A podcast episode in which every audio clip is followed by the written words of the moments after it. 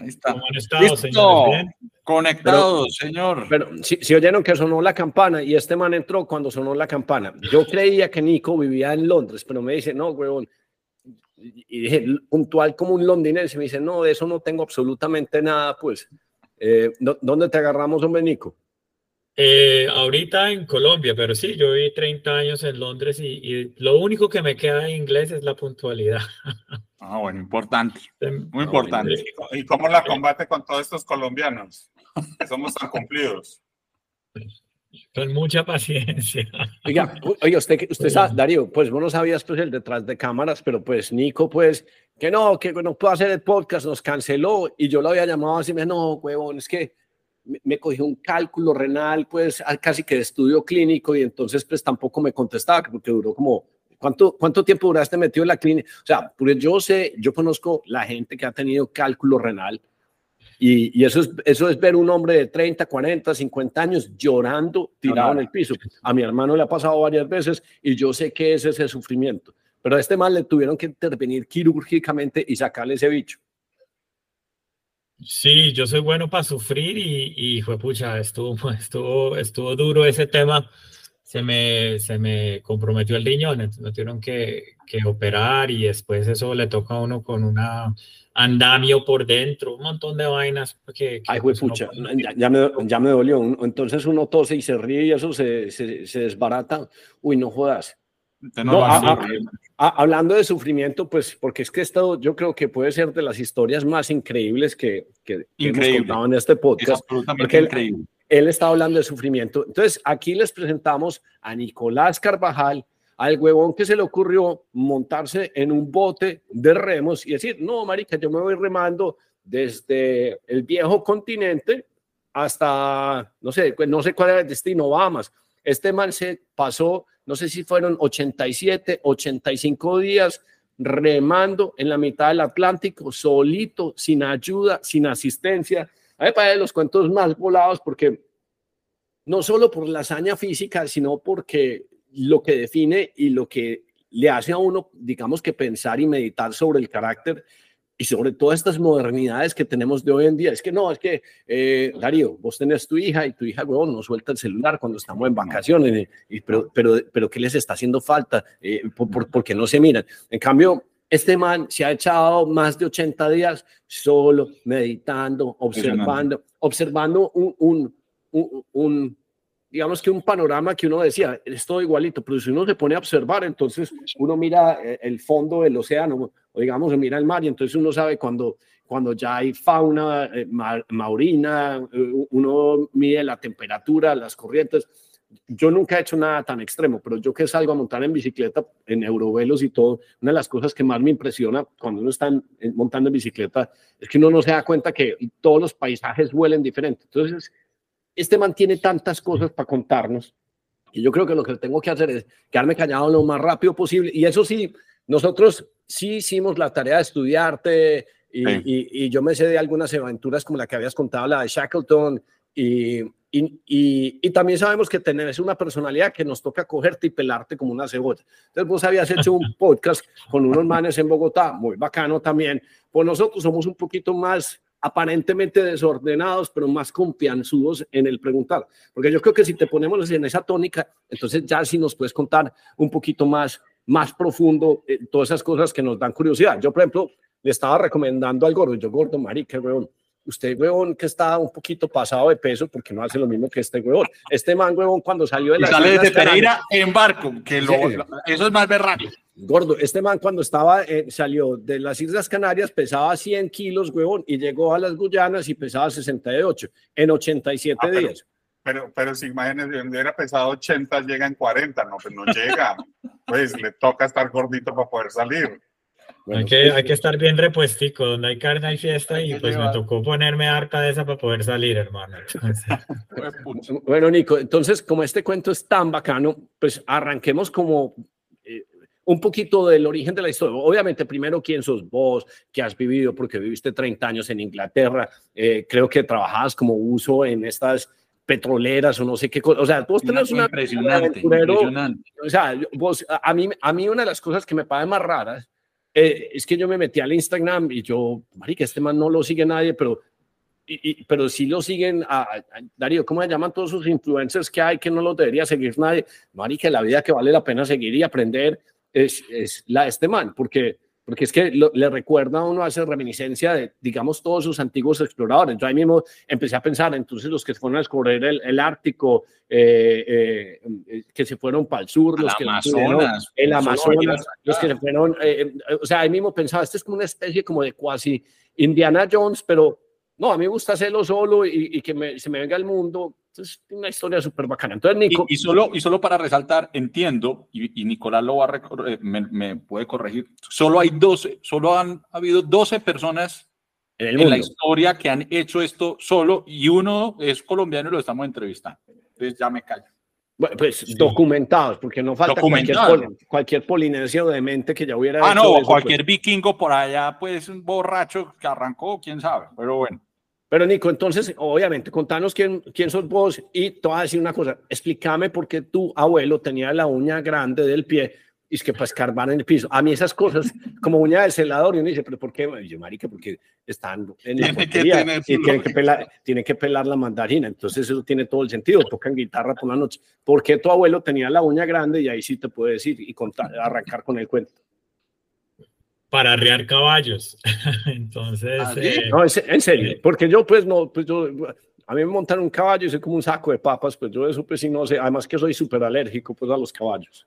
No, es, es un, pues, en los llanos, digamos, eh, tradicionalmente se monta caballos sin zapatos, uno mete el dedo gordo en, en, en las, eh, pues, digamos, para controlar el caballo en las escuelas, y mi, y mi abuelo pues montaba caballo de tal manera. Entonces yo, yo burlando decía que él tenía la uña larga para poder arriar al caballo, pero, ah, pero es porque mi, mi, abuelo era pues una persona que le encantaba en ese entonces, ¿sabes? Eh, era de aquí, era rolo, pero se desaparecía meses al llano, bajaba a la selva y, y, y, pues en ese entonces ellos cazaban y hacían cosas que hoy en día la gente lo ve pues como muy mal, mala mirada y yo crecí como muy cercano a él y alrededor de ese, de ese ambiente, entonces desde muy pequeño le cogí como el amor a todo lo que tiene que ver con, con la naturaleza y estar, digamos, eh, bien metido en el campo.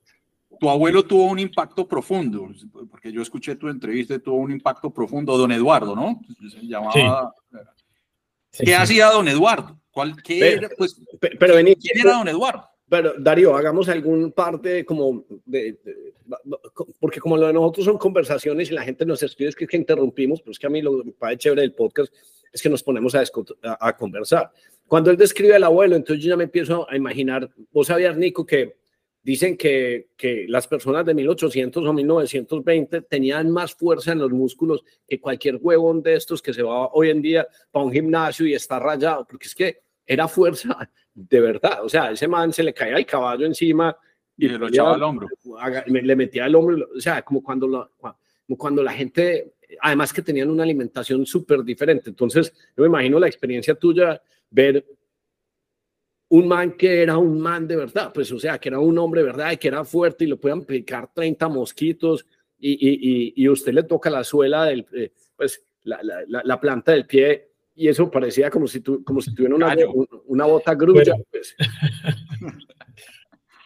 Sí, tal cual. No, pues mi abuelo, como te digo, era rolo y trabajaba aquí en los bancos, pero siempre tuvo un vínculo muy grande con, con la naturaleza, igual que yo, y, y pues yo también soy de los que ando descalzo a toda parte y, y, en estos días se me burlaba mi novia porque yo hago un deporte que se llama kitesurf y, y vamos a, a, las represas donde eso es un terreno rocoso lleno de espinas y, y pues uno corre como si tuviera zapatos y, y tiene tanto callo en la, en la planta del pie que no, que no se corre. Pero sí, mi abuelo, digamos que fue el detonante de mi amor por, por la aventura y, y, viéndolo él haciendo esos paseos, pues yo comencé a leer también sobre varias aventuras y aventureros que me, me parecían muy inspiradores y siempre que pues, quería hacer algo así, retarme, estar en un ámbito solo y, y a mi abuelo le dio cáncer y, y falleció, entonces yo, digamos que el detonante de todos estos viajes era yo, yo me fui a vivir a Inglaterra cuando tenía siete años, crecí allá, estudié allá, fue a la universidad allá, tuve una empresa allá. Eh, y cuando yo tenía 20, 21 años, mi abuelo me llamaba y me decía, Nico, él era mi padrino. Eh, entonces me decía, Nico, partner, a mí me decía, partner, vente para Colombia y hacemos un paseíto. Y yo siendo pues, joven, teniendo 20 años, en otro plan, plan de viajar por Europa, ir a los eh, discotecas más grandes, etcétera, pues yo le decía, partner, el otro año, este año me voy de mochileo. Ah, y él me decía, Nico, ven a Colombia, vamos a bajar a Baupés, hacemos algo. Y yo le decía, no, partner, yo me voy a ir a Míconos con unos amigos de la universidad. Que también es buen parche, pues. que también es muy buen parche. Eh, y resulta que le dio cáncer del cerebro y, falleció a los 30 días después del diagnóstico. Entonces nunca tuvimos la oportunidad como de compartir. Y eso fue un remordimiento. Quedaste con una deuda, con una deuda ahí pesada. Entonces eh, yo decidí que, que, quería hacer un viaje y un viaje donde iba a estar en un ambiente retador en homenaje a él. Entonces ahí fue que surgió como la idea de hacer un, tipo de expedición. Y, pues yo siempre he estado muy cercano al mar. Yo, yo trabajé en, como tú dices, en plataforma petrolera como eso de, eh, pero, contanos un poquito los antecedentes. ¿Qué es eso? Pues, pues, porque, o sea, porque yo no digo, pues digamos que uno por amor a un pariente dice, no, hizo esto, yo mañana me cruzo el Himalaya, me, me voy para un volcán. No, pero ¿qué hacías antes? Pues porque no se le ocurre a uno eso de, eh, de la noche a la mañana. pues, ya, ¿qué estabas, que, de una plataforma petrolera. Fuera, fuera de mochilear, ¿qué estabas haciendo antes que ya le habías desarrollado o, o, o o le habías cogido un gusto, un gusto como todo ese cuento? Yo comencé a bucear a los 14 años en unas vacaciones familiares y me enamoré del mar y, digamos que buceé o, buceaba toda mi vida de manera recreativa. Cuando me gradué de la universidad monté una empresa de telecomunicaciones que a los 29 añitos, pues a los 27 años se lo vendí a Vodafone, entonces yo con eso como que me dediqué mm digamos que esa fue una etapa mm, chévere, pero aburrida, ¿sabes? O sea, yo de los 27 años cuando vendí mi empresa pesaba 103 kilos, estaba prehipertenso, tenía cinco años sin pasar un día de vacaciones, entonces al final yo dije como voy a dedicarme a cualquier cosa menos ponerme una corbata. Entonces, como tenía el amor al mar, busqué qué podía hacer como, como buzo y, y dije, bueno, puedo montar una escuela de buceo, puedo enseñar buceo recreativo ¿Y seguías en Londres? Seguía en Londres y conocí a unos amigos del ejército que me dijeron, ellos eran ingenieros en el ejército y comenzaron a trabajar como buzos de plataforma y me dijeron, oye, métete a esta vaina, que esta vaina es bien bacana. Es súper, eh, digamos, eh, retadora, es difícil y eh, pues pagan bien. Entonces comencé a investigar, me fui a a estudiar y aprender a soldar bajo el agua, aprender a hacer varias, varias cosas. me convertí en un ruso Yo no sé si fue por la conversación o por estar buscando material, a mí me empezaron a salir videos en TikTok, pero cuando dice uno soldar y uso de plataforma, estamos hablando de personas que les pagan desde 30 hasta 50 mil dólares mensuales, pues, o hasta más, pues. O sea, es que es un trabajo pues, altamente peligroso. O sea, eso eh, de, de 100 se, sumergen, pues vuelven el 90 y 92%. O sea, no todos salen. Eh, o, sea, es un trabajo muy peligroso, muy peligroso. Sí, e, e, es un trabajo muy retador, pero, pero muy bacano. Eh, digamos, es bucear a profundidades de 100 metros o más, típicamente y, permanecer bajo compresión por tiempos prolongados. O sea, normalmente cuando uno bucea de manera recreativa, pues uno se monta en un bote, baja su inmersión y vuelve a subir y uno sube a la superficie.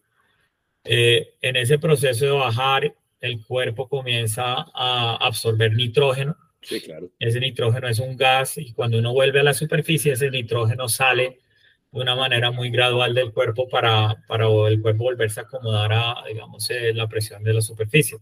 ¿Y siempre no te en, cámaras hiperbáricas y todo eso? Vivir en una cámara hiperbárica.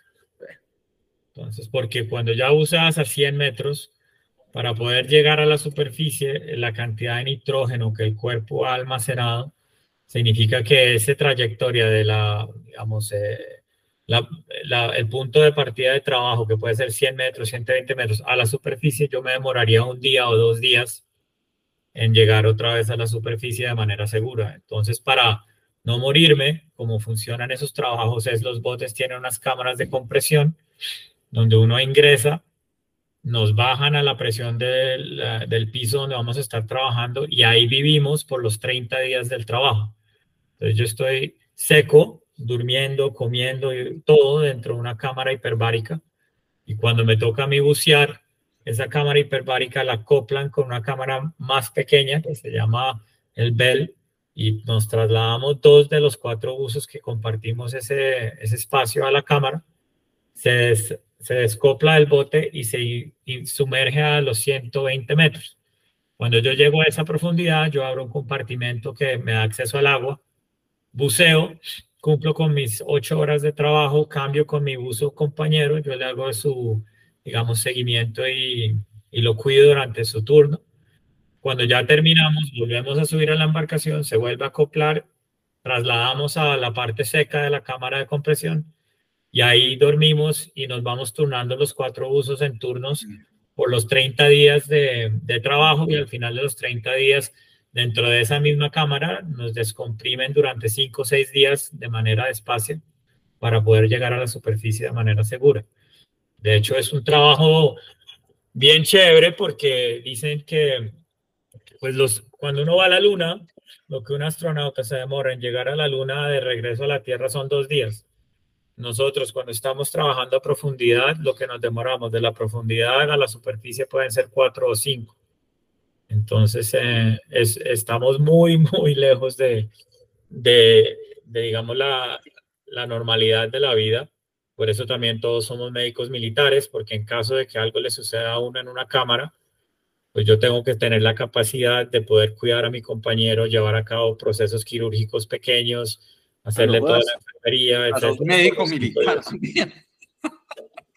sí, o sea, digamos que nosotros tenemos que tener el conocimiento para poder eh, intubar a una persona, canalizar, ponerle un eh, catéter, o sea, todo lo que hay que hacer y bajo instrucciones del médico del bote poder ya, a llevar a cabo cualquier eh, procedimiento pequeño, porque es que si se llega a abrir la puerta, nos, se muere la persona. Entonces, son cinco días que nosotros tenemos que mantener a esa persona viva en caso de un accidente. Nico, ¿ese, ese entrenamiento del ejército, era el ejército británico o es el ejército colombiano?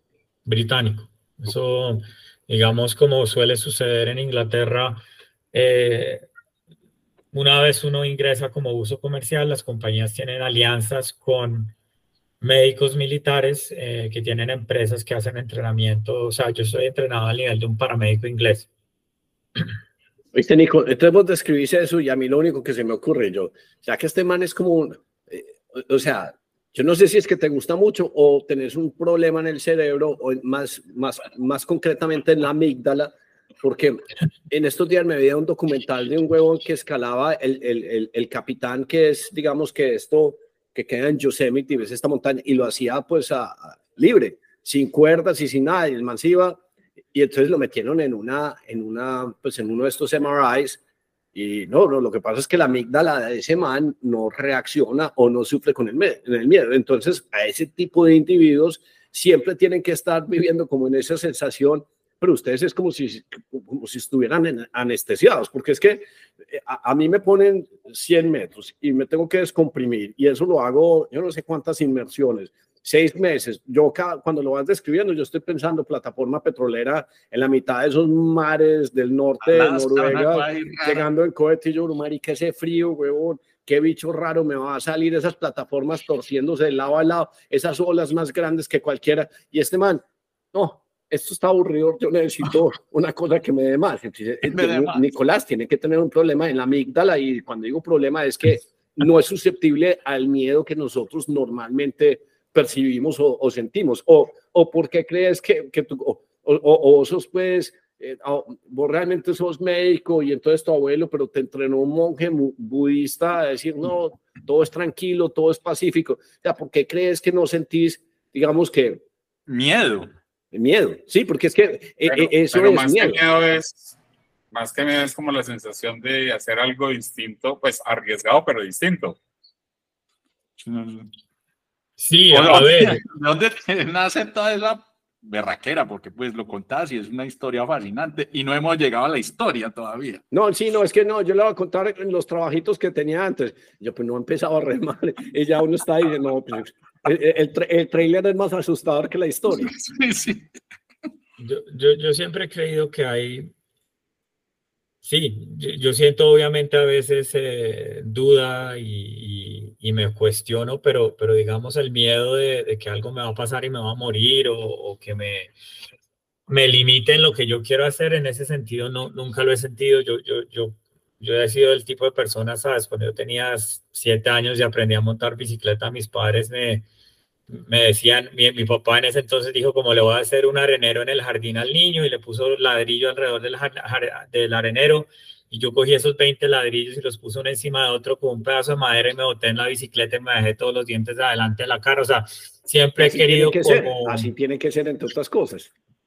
Yo siempre he sido mucho de, de frenar y, y, no daría arrear y, y digamos que con el tema de, del buceo, yo sí creo que eso generó unos picos de dopamina muy fuertes que, que me, pica, me picó el bicho de la aventura y de hacer otras cosas.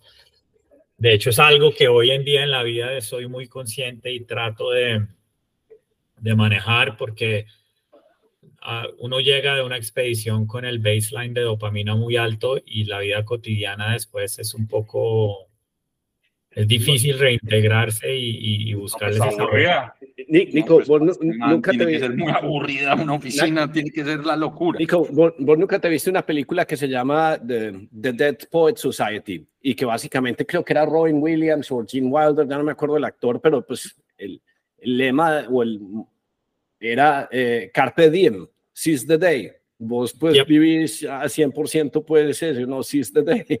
O sea, uno, o, o, o sea, mejor dicho, si uno sale cualquier paseo con vos, uno le toca salir con pañales, pues porque si vos a todas horas sos en, en, en, esas, pues es uno o cagado. O sea, no quiero pensar, Darío, cómo maneja este man carro, moto, pues... Motos las tengo muy, prohibidas. Las tienes prohibidas, pucha. las tengo ultra recontra prohibidas, sí, desafortunadamente. ¿Tenés, hijos? ¿Tenés hijos? No, no, no. Ok, oh, bueno entonces, ese es pues, aún más cosas prohibidas. Eso, eso, hace sentido, ¿no? Eso hace sentido porque cuando. Entonces, listo, entonces plataformas petroleras, pues pasa el evento con el abuelo y dice, no, en remembranza de esto, entonces, ¿qué cosas raras puedo hacer? ¿Qué cosas puedo hacer? No, voy a cruzar el Atlántico. No, pero normalmente cualquier persona iría en un, en un yate, en un velero. No, no, no, yo lo quiero hacer a remo. O sea, ¿cómo llegaste a la conclusión de que una aventura, que tu próxima aventura iba a ser cruzar el Atlántico a remo? Pues mi aventura, o sea, originalmente yo dije, bueno, yo quiero cruzar el Atlántico. Y de hecho dije, en un velero solo sería súper chévere, ta, ta, ta. Averigüé cuánto costaba un velero y dije como, no, eh, miremos a ver otras opciones de transporte y, y yo había crecido leyendo los libros de Thor Heyerdahl. Thor Heyerdahl era un antropólogo, un antropólogo noruego que cruzó el Océano Pacífico en una balsa. sí, como de paja, pues, sí, sí. Yo me he visto ese documental, súper recomendable. Y él también cruzó el Océano Atlántico en una balsa de papiro en una expedición que se llamaba el Ram.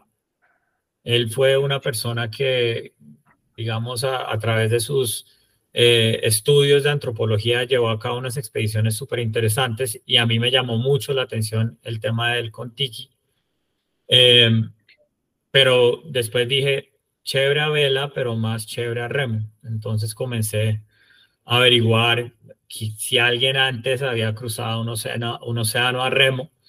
Google es una gran herramienta y resulta que sí había personas que lo habían hecho, entre ellas dos que vivían en Londres o a los alrededores de Londres, cerca donde yo estaba. Entonces me puse en contacto con ellos. Uno fue la, la segunda persona en cruzar un océano a remo que lo hizo en 1969. Ya es un señor muy mayor, lo hizo con su primo, casi se mueren, o sea, esos, ellos sí, sí, ellos sobrevivieron los últimos 30 días de su expedición con 150 mililitros de agua cada uno, remando 12 días uno llegó ciego en un ojo, otro llegó casi, o sea, ese fue un viaje de, grandes. Me puse a hablar con ellos y, y él me, me, como me apadrinó y me dijo, vea, si lo quieres hacer, yo te puedo ayudar, yo sé, te relato mis errores, te cuento las cosas que me fueron bien. Y de ahí como que surgió la historia y, recibió ese, esa atracción, ya, ya con el conocimiento. Y, esos manes, pues uno va y les pregunta y decime, pues, cómo se navega, contame en qué lo hiciste. Y, pero ese es a lo estilo películas que uno va y visita al, al CERN, no sé qué, eh, Royal Member of the Oceanographic, no sé qué cosa, o, o ya pues le estamos poniendo mucho rimbombante y no son nada parecidos, son más seres como común y corriente, pues. Son seres muy comunes y corrientes. De hecho, este amigo mío, Jeff, construyó la embarcación en el garaje con su primo. Ah, eh, él lo construyó en 1967. Él no tenía cabina, no tenía cubierta, no tenía nada, no tenía un asiento con rodachines como yo, sino un pedacito de madera. Y él remaba y el primo dormía entre las piernas de él. O sea, cuando él, iba sentando, como esos botes de remo de, parque, o sea, de parque de diversión así, tal cual. Cuando él remaba, el primo dormía abajo de las piernas con la comida, los peces muertos, todo ahí abajo, y cambiaban. Entonces él me contó un poco de su experiencia. Ellos tuvieron, pues, como fueron de los primeros, de hecho él lo quería hacer de primeras, él quería ser la primera persona en cruzar el océano a remo en ese entonces no había internet, no había nada, y cuando llegaron al puerto para zarpar, el BBC, las noticias inglesas sacaron una noticia diciendo que un americano había cruzado el océano. Entonces él ya quedó como con su sueño totalmente destruido. Pero resulta y sucede que su primo, que era el que lo estaba acompañando para salir, era un em, soldado de las fuerzas especiales y le dijo a él, yo tengo un par de meses libre, salgamos los dos y nos convertimos en el primer par. No, ya que no vas a poder ser el primer solo, pues convirtámonos en el primer par. Y se montaron los dos en ese bote y cruzaron el océano y casi se mueren, pero lo lograron y... No, y él muy feliz de contarme su historia, mostrarme el bote, porque él todavía tiene el bote en su jardín, eh, mostrarme las bitácoras, etcétera. Entonces ahí también se me prendió como ese fuego de, que si alguien lo pudo hacer hace, pues en, ese entonces, 40 eh, años, pues yo lo puedo hacer hoy en día.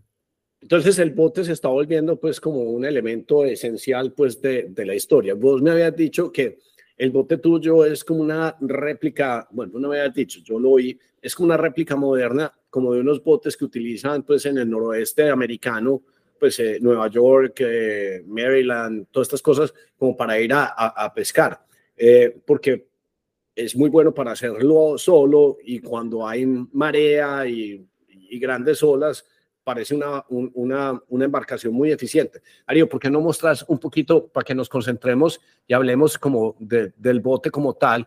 Porque me parece como muy curioso, o sea, donde veamos el bote, qué es lo que estamos viendo. Estamos hablando de un bote solo a remo, donde el único operario es Nicolás. Entonces, eso está hecho en fibra de vidrio y es como una réplica con mejor tecnología, pero sin ningún tipo de motor, excepto los remos, pues humano, que, donde vos, vos esta vaina la compraste, la hiciste. Contanos un poquito de la historia y, el nombre de, de, del bote que, pues, que está asociado a, como vos le decías, chiquito, a tu abuelo. Ese, ese bote lo construí yo. Eh, estos botes, pues en ese entonces habían muy pocos en existencia y, y, la gente que los tenía era un poco celoso con el tema de, de prestarlos o, venderlos porque uno termina muy como conectado con la embarcación.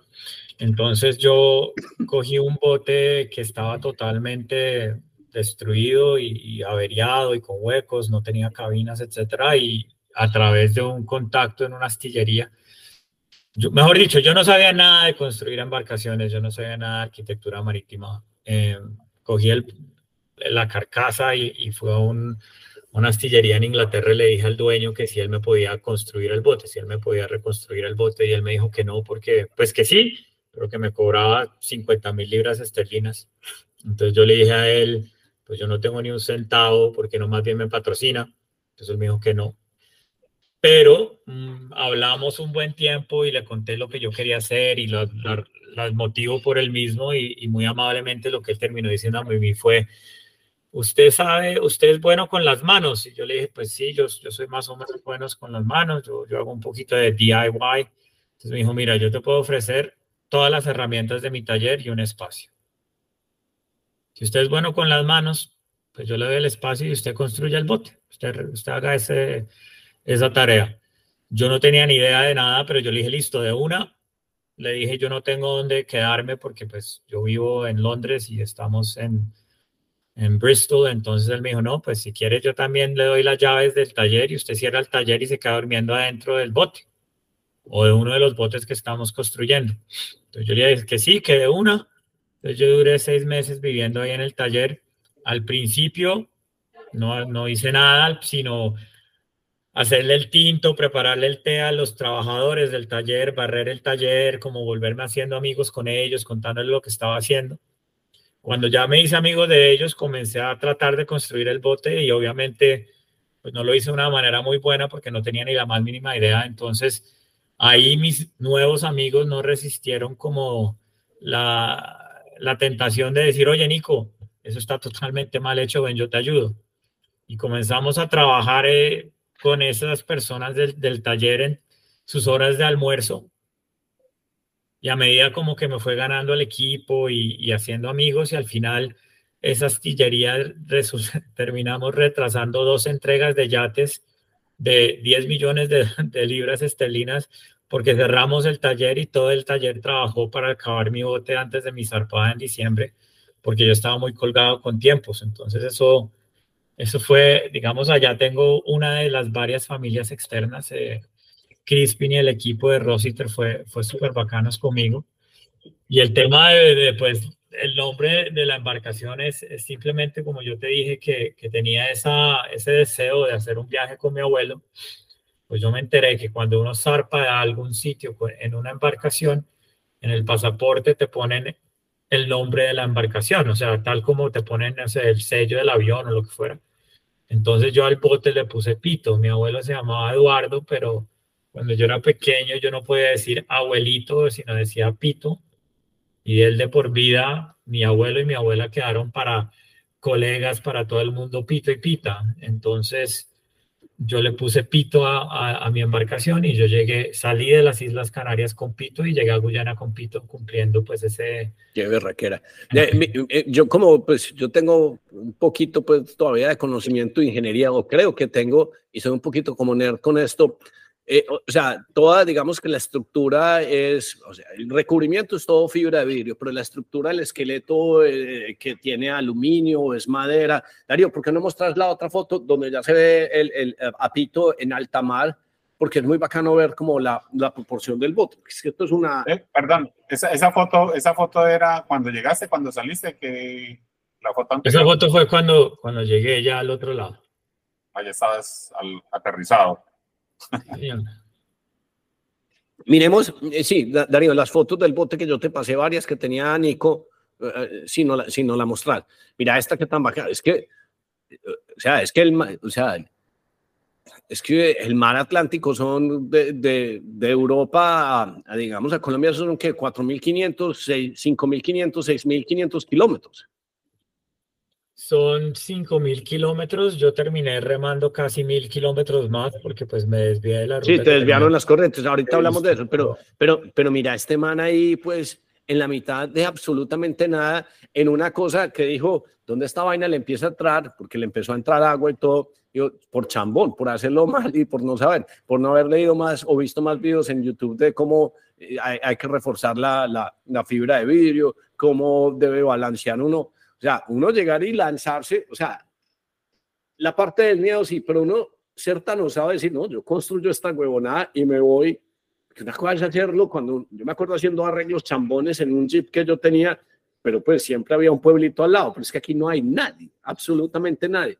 Entonces, también se tiene confianza pues con lo que construyen las manos, me parece una berraquera. Mostra, Darío, hay otras donde se ve porque es que la, historia del bote en sí es muy chévere. Hay una donde se ve como el bote en el interior y donde se ve el remando, porque entonces él tiene una cubierta que es donde dormía y la otra pues donde digamos que trabajaba o remaba absolutamente todo el día y me parece muy bacano porque la gente pues que nos ve eh, y no nos escucha les da una oportunidad como de, de apreciar pues en dónde carajos estaba metido este man. Entonces, imagínese usted 87 días sí o sí dándole a esos remos y ese es el único espacio. Esa silla que hay abajo es la que decís que tiene, rodamientos como para poder uno ser más eficiente en la remada, ¿cierto? Sí, sí, señor. Esa, silla, digamos, el, el, el, método de remo es lo que se llama yola. Entonces, yo siempre le doy la espalda a la dirección de viaje y utilizo las piernas como el método de propulsión evito usar la espalda y los brazos lo la, mayor cantidad posible. Entonces es, es, hacer sentadillas continuas y simplemente cuando uno ya tiene el momentum de, de, que el remo se va a cerrar, uno hace una pequeña flexión de los, de los brazos, pero todo el movimiento y, la potencia para, para, mover la embarcación viene de las piernas porque cuando estaba totalmente cargada, pues la embarcación pesaba una tonelada, una tonelada y media casi.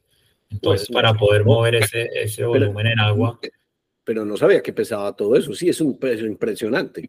¿Te, preparaste físicamente previamente, Nico? O sea, estás diciendo la técnica, pero ¿hiciste por algún tiempo algo? Sí, sí, yo, yo pues inicié en un curso de, de fisioculturismo y, y, entrenamiento. Como yo, yo siempre creo que cuando uno tiene un propósito en la vida se le presentan personas de la nada como para ayudarlos. De hecho, Coincidió que a 15 minutos de mi casa vivía el único colombiano que había participado en los Juegos Olímpicos en la disciplina de remo. Es un colombiano que se llama Rodrigo Ideus.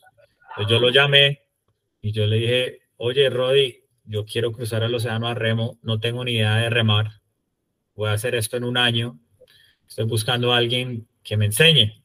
Entonces él me dijo, pero yo hablo con mi entrenador y entre ellos dos me enseñaron a remar eh, remo olímpico. Yo llegué a, pues, a nivel ya de competir en los suramericanos, a un nivel alto en el remo y con él también emprendí pues en, el, en todo el protocolo de, de, entrenamiento físico que él hace para prepararse para los juegos. Entonces, eh, por ese lado sí entrené, entrené mucho y, y, como te digo, para poder mover esa embarcación, el, todo viene de las piernas y, el, músculo más fuerte son los cuádriceps y los hamstrings. Entonces, por eso. eso, ¿Viste? Eso, eso, eso sí garantizado, pues si uno no tiene cuadritos, eso sí le saca unos cuadritos pues en 85 días o no. Tal cual, o sea, uno sale sin cuadritos, uno sale con barril y uno sí llega al otro lado con, con su six-pack. Rayado, pues, o sea, ah, esperanza. Tengo esperanza. Pero es que uno lo que escucha es un, un, personaje, pues Nicolás, vos sos un tipo altamente metódico. O sea, altamente, o sea, porque te estuviste preparando un año, pero entonces la Hace fisiculturismo, construye el bote. De una, o sea, de, de, de, un proceso y de una cosa y de eh, absolutamente, o sea, cuando decís, estoy seguro que cuando decís que estaba pesando 120 kilos, calculaste que tenías que de ese peso para resistir y, y, ibas a llegar con tanto peso. O sea, estoy seguro que lo tenías calculado. Sí, yo soy una persona muy eh, bifásica. O sea, yo, yo pienso que yo soy muy reflexivo eh, al inicio de un proyecto. Entonces, todo, porque la gente me dice a mí, no, cruzó un océano, bueno, eh, construyó el bote vikingo y le dio el cabo a, Buena Esperanza, se fue a Alaska, etcétera, usted es suicida. La realidad es que no, es todo lo contrario. Yo creo que es una, a mí me encanta, me encantan los ejercicios de, disminución de riesgo. Entonces, a mí me gusta coger una, una hazaña o un proyecto que a primera vista parece infactible, analizarlo, eh, fracturarlo en, pequeños fragmentos digeribles y lograr esa, esa meta. Entonces, para mí el ejercicio de cruzar el océano al inicio, en la etapa de planeación, es un ejercicio en disminución de riesgo, en debida diligencia. Yo tuve, o sea, yo duré meses haciendo un libro de protocolos, cómo voy a ir al baño, eh, cómo voy a tratarme las heridas, qué heridas puedo tener durante, la embarca, durante el viaje, qué pasa si hay una tormenta, cuál es el protocolo si las olas son de 4 metros, si las olas son de 8 metros, cuáles son los protocolos. Y Y una vez tengo ya todo ese manual, ya iniciado el proyecto, me despreocupo por tener que pensar y todo lo que hay para adelante hay esa acción. Darío, ah, no, perdón, sigue. No, no, entonces lo que yo voy a decir, porque creo que es muy importante que cuando uno ya emprende, no puede pensar uno mucho, porque si no el miedo es algo que, que se lo come a uno. Entonces hay que gastarle el tiempo a pensar, idear el plan al inicio. Y ya iniciado es simplemente seguirlo. Y si la debida diligencia está bien hecha, pues nunca nunca es problemático porque uno le tiene seis o siete soluciones a cada problema ya pre, pre, prehechas. Nico, yo te voy a hacer una invitación acá porque mencionaste la palabra miedo y nosotros en estos días vamos a hacer un evento que se llama Starco. Eh, y es como el evento de startups más grande de Latinoamérica y el tema central de, de, pues, del evento de las startups es como el emprendedor tiene que enfrentar sus miedos. A mí me parece que vos pues sos PhD, Master, o sea, tenés todos los títulos. De una vez, luego me decís, pero estás muy invitado a que seas tema central, te pagan tiquetes desde cualquier parte del mundo para que contés cómo se enfrenta el miedo en muchos aspectos. 13 y 14, perdón, Darío, es 14 y 15 de marzo, pues en, en, en, Bogotá. Si, estás, si es quieres ir, muy invitado, porque me parece que serías la sensación, ¿no? Yo vuelvo y digo, el PhD del maestro, pues, de cómo enfrentar los miedos. Cerrando el tema de, de, la embarcación, yo quería, Darío, que me mostraras la última foto, que, que es la parte interna del barco, porque es que a mí todo eso me da mucha curiosidad. Yo, yo por ejemplo, me gasto mucho tiempo pensando en, pues, cómo es el barco por dentro, eh, dónde duerme uno, eh, eh, dónde guarda uno los corotos, dónde guarda uno todas las cosas, y hay uno donde es como la proa, donde está como todo pues donde tiene todo guardado y él simplemente tiene un espacito al aire libre, ¿lo tenés? No lo tengo, estoy aquí buscándolo, no sé si estará o, si no, o sea, está, yo te lo pasé a tu chat, o si no está en el, en el, está en, yo te lo vuelvo a pasar, no, si está, si está, está, sigue ahí, no, está, está en las, eh, sí, te lo pasé a tu chat, en la segunda, en el chat personal pues que tenemos nosotros. La primera él es en la embarcación y luego lo ves interno y luego la foto de, porque es súper ah, ya, ya, ya, ya, ya, ya, para, ya, para dimensionales. Mostramos eso y ya sí saltamos el tema pues de zarpar, porque si no nos quedamos en toda la antesala de las historias y no, y no, no hemos salido de tierra. No, hemos salido de, de Islas Canarias. Yo quería preguntarle a Nico, o sea, te demoraste un año preparándote físicamente. ¿Y el bote cuánto lo demoraste haciendo? Seis meses. El bote, fueron seis meses. Seis mira, meses. Mira, y, aquí y, y, al mismo tiempo hacías todo, o sea, te preparabas físicamente, ¿cómo, cómo era como el día a día de ese, de, esa, de ese año? El día a día de ese año fueron seis meses donde yo preparé el bote y llevaba a cabo un plan de, de, pesas y entrenamiento porque cuando estaba preparando el bote no tenía acceso al río para remar. Ya una vez tenía el bote preparado, entonces fueron los últimos seis meses donde entrenaba pesas en las noches, remaba a las 5 de la mañana con Rodrigo y los fines de semana viajaba a la costa y, y terminaba los, los, las cosas que asfaltaba al bote que al final resultaron ser un montón porque pues la instalación eléctrica, eh, las pruebas marítimas, eso se, al final fue... Darío, debo, no sé, la, las imágenes para que la veamos. Que es que me, me, me, están dando muchas órdenes por, por, por, el por el back y, y no alcanzo a operar. No, no, no, no le, o sea, yo en el podcast le hago caso, caso omiso a todo el que me escribe momento. Porque es que es muy bacano como se ve por dentro ese espaciecito donde uno vive. Es que, ¿cuál es la superficie de eso? ¿Tres metros cuadrados? O sea, ¿cuánto alcanza a tener eso? Cuatro metros cuadrados. O sea, uno vive ocho o pues menos, cuatro o tres metros cuadrados, uno vivir todo ese tiempo ahí. Ese es el espacio donde dormía. Y entonces ahí tenía, ese era el guardadero de todos los chécheles, ¿cierto? Sí, sí, tal cual. La, la embarcación tenía una eslora de 7 metros, o sea, un largo de 7 metros. La cabina tenía un largo, yo mido 1,82, la cabina medía 1,88 de donde está la almohada hasta la puerta. Y la embarcación tenía una manga en el punto más amplio de un metro 70 y aquí donde la ves tiene un metro 40 en la parte más ancha que es donde está la puerta y abajo por ahí unos 60, 70 centímetros. No, pues brutal. Interesante, interesante cómo se conectan las cosas. Es que pues, pues uno lo mire y dice, imagínate que uno cómo se va a quedar tanto tiempo ahí pero es que Nico ya nos contó que cuando era abuso le tocaba quedar en una cámara medio En una cámara hiperbárica del tamaño una de cámara medio parecida. Este man lo han entrenado toda la vida para esto. Nico, ¿qué, qué, son estas fotos que se alcanzan a ver acá? ¿Qué, tenés, qué tenías aquí? un poquito, sí, qué estamos viendo. ¿Qué tenías arriba? Eh, cuando yo,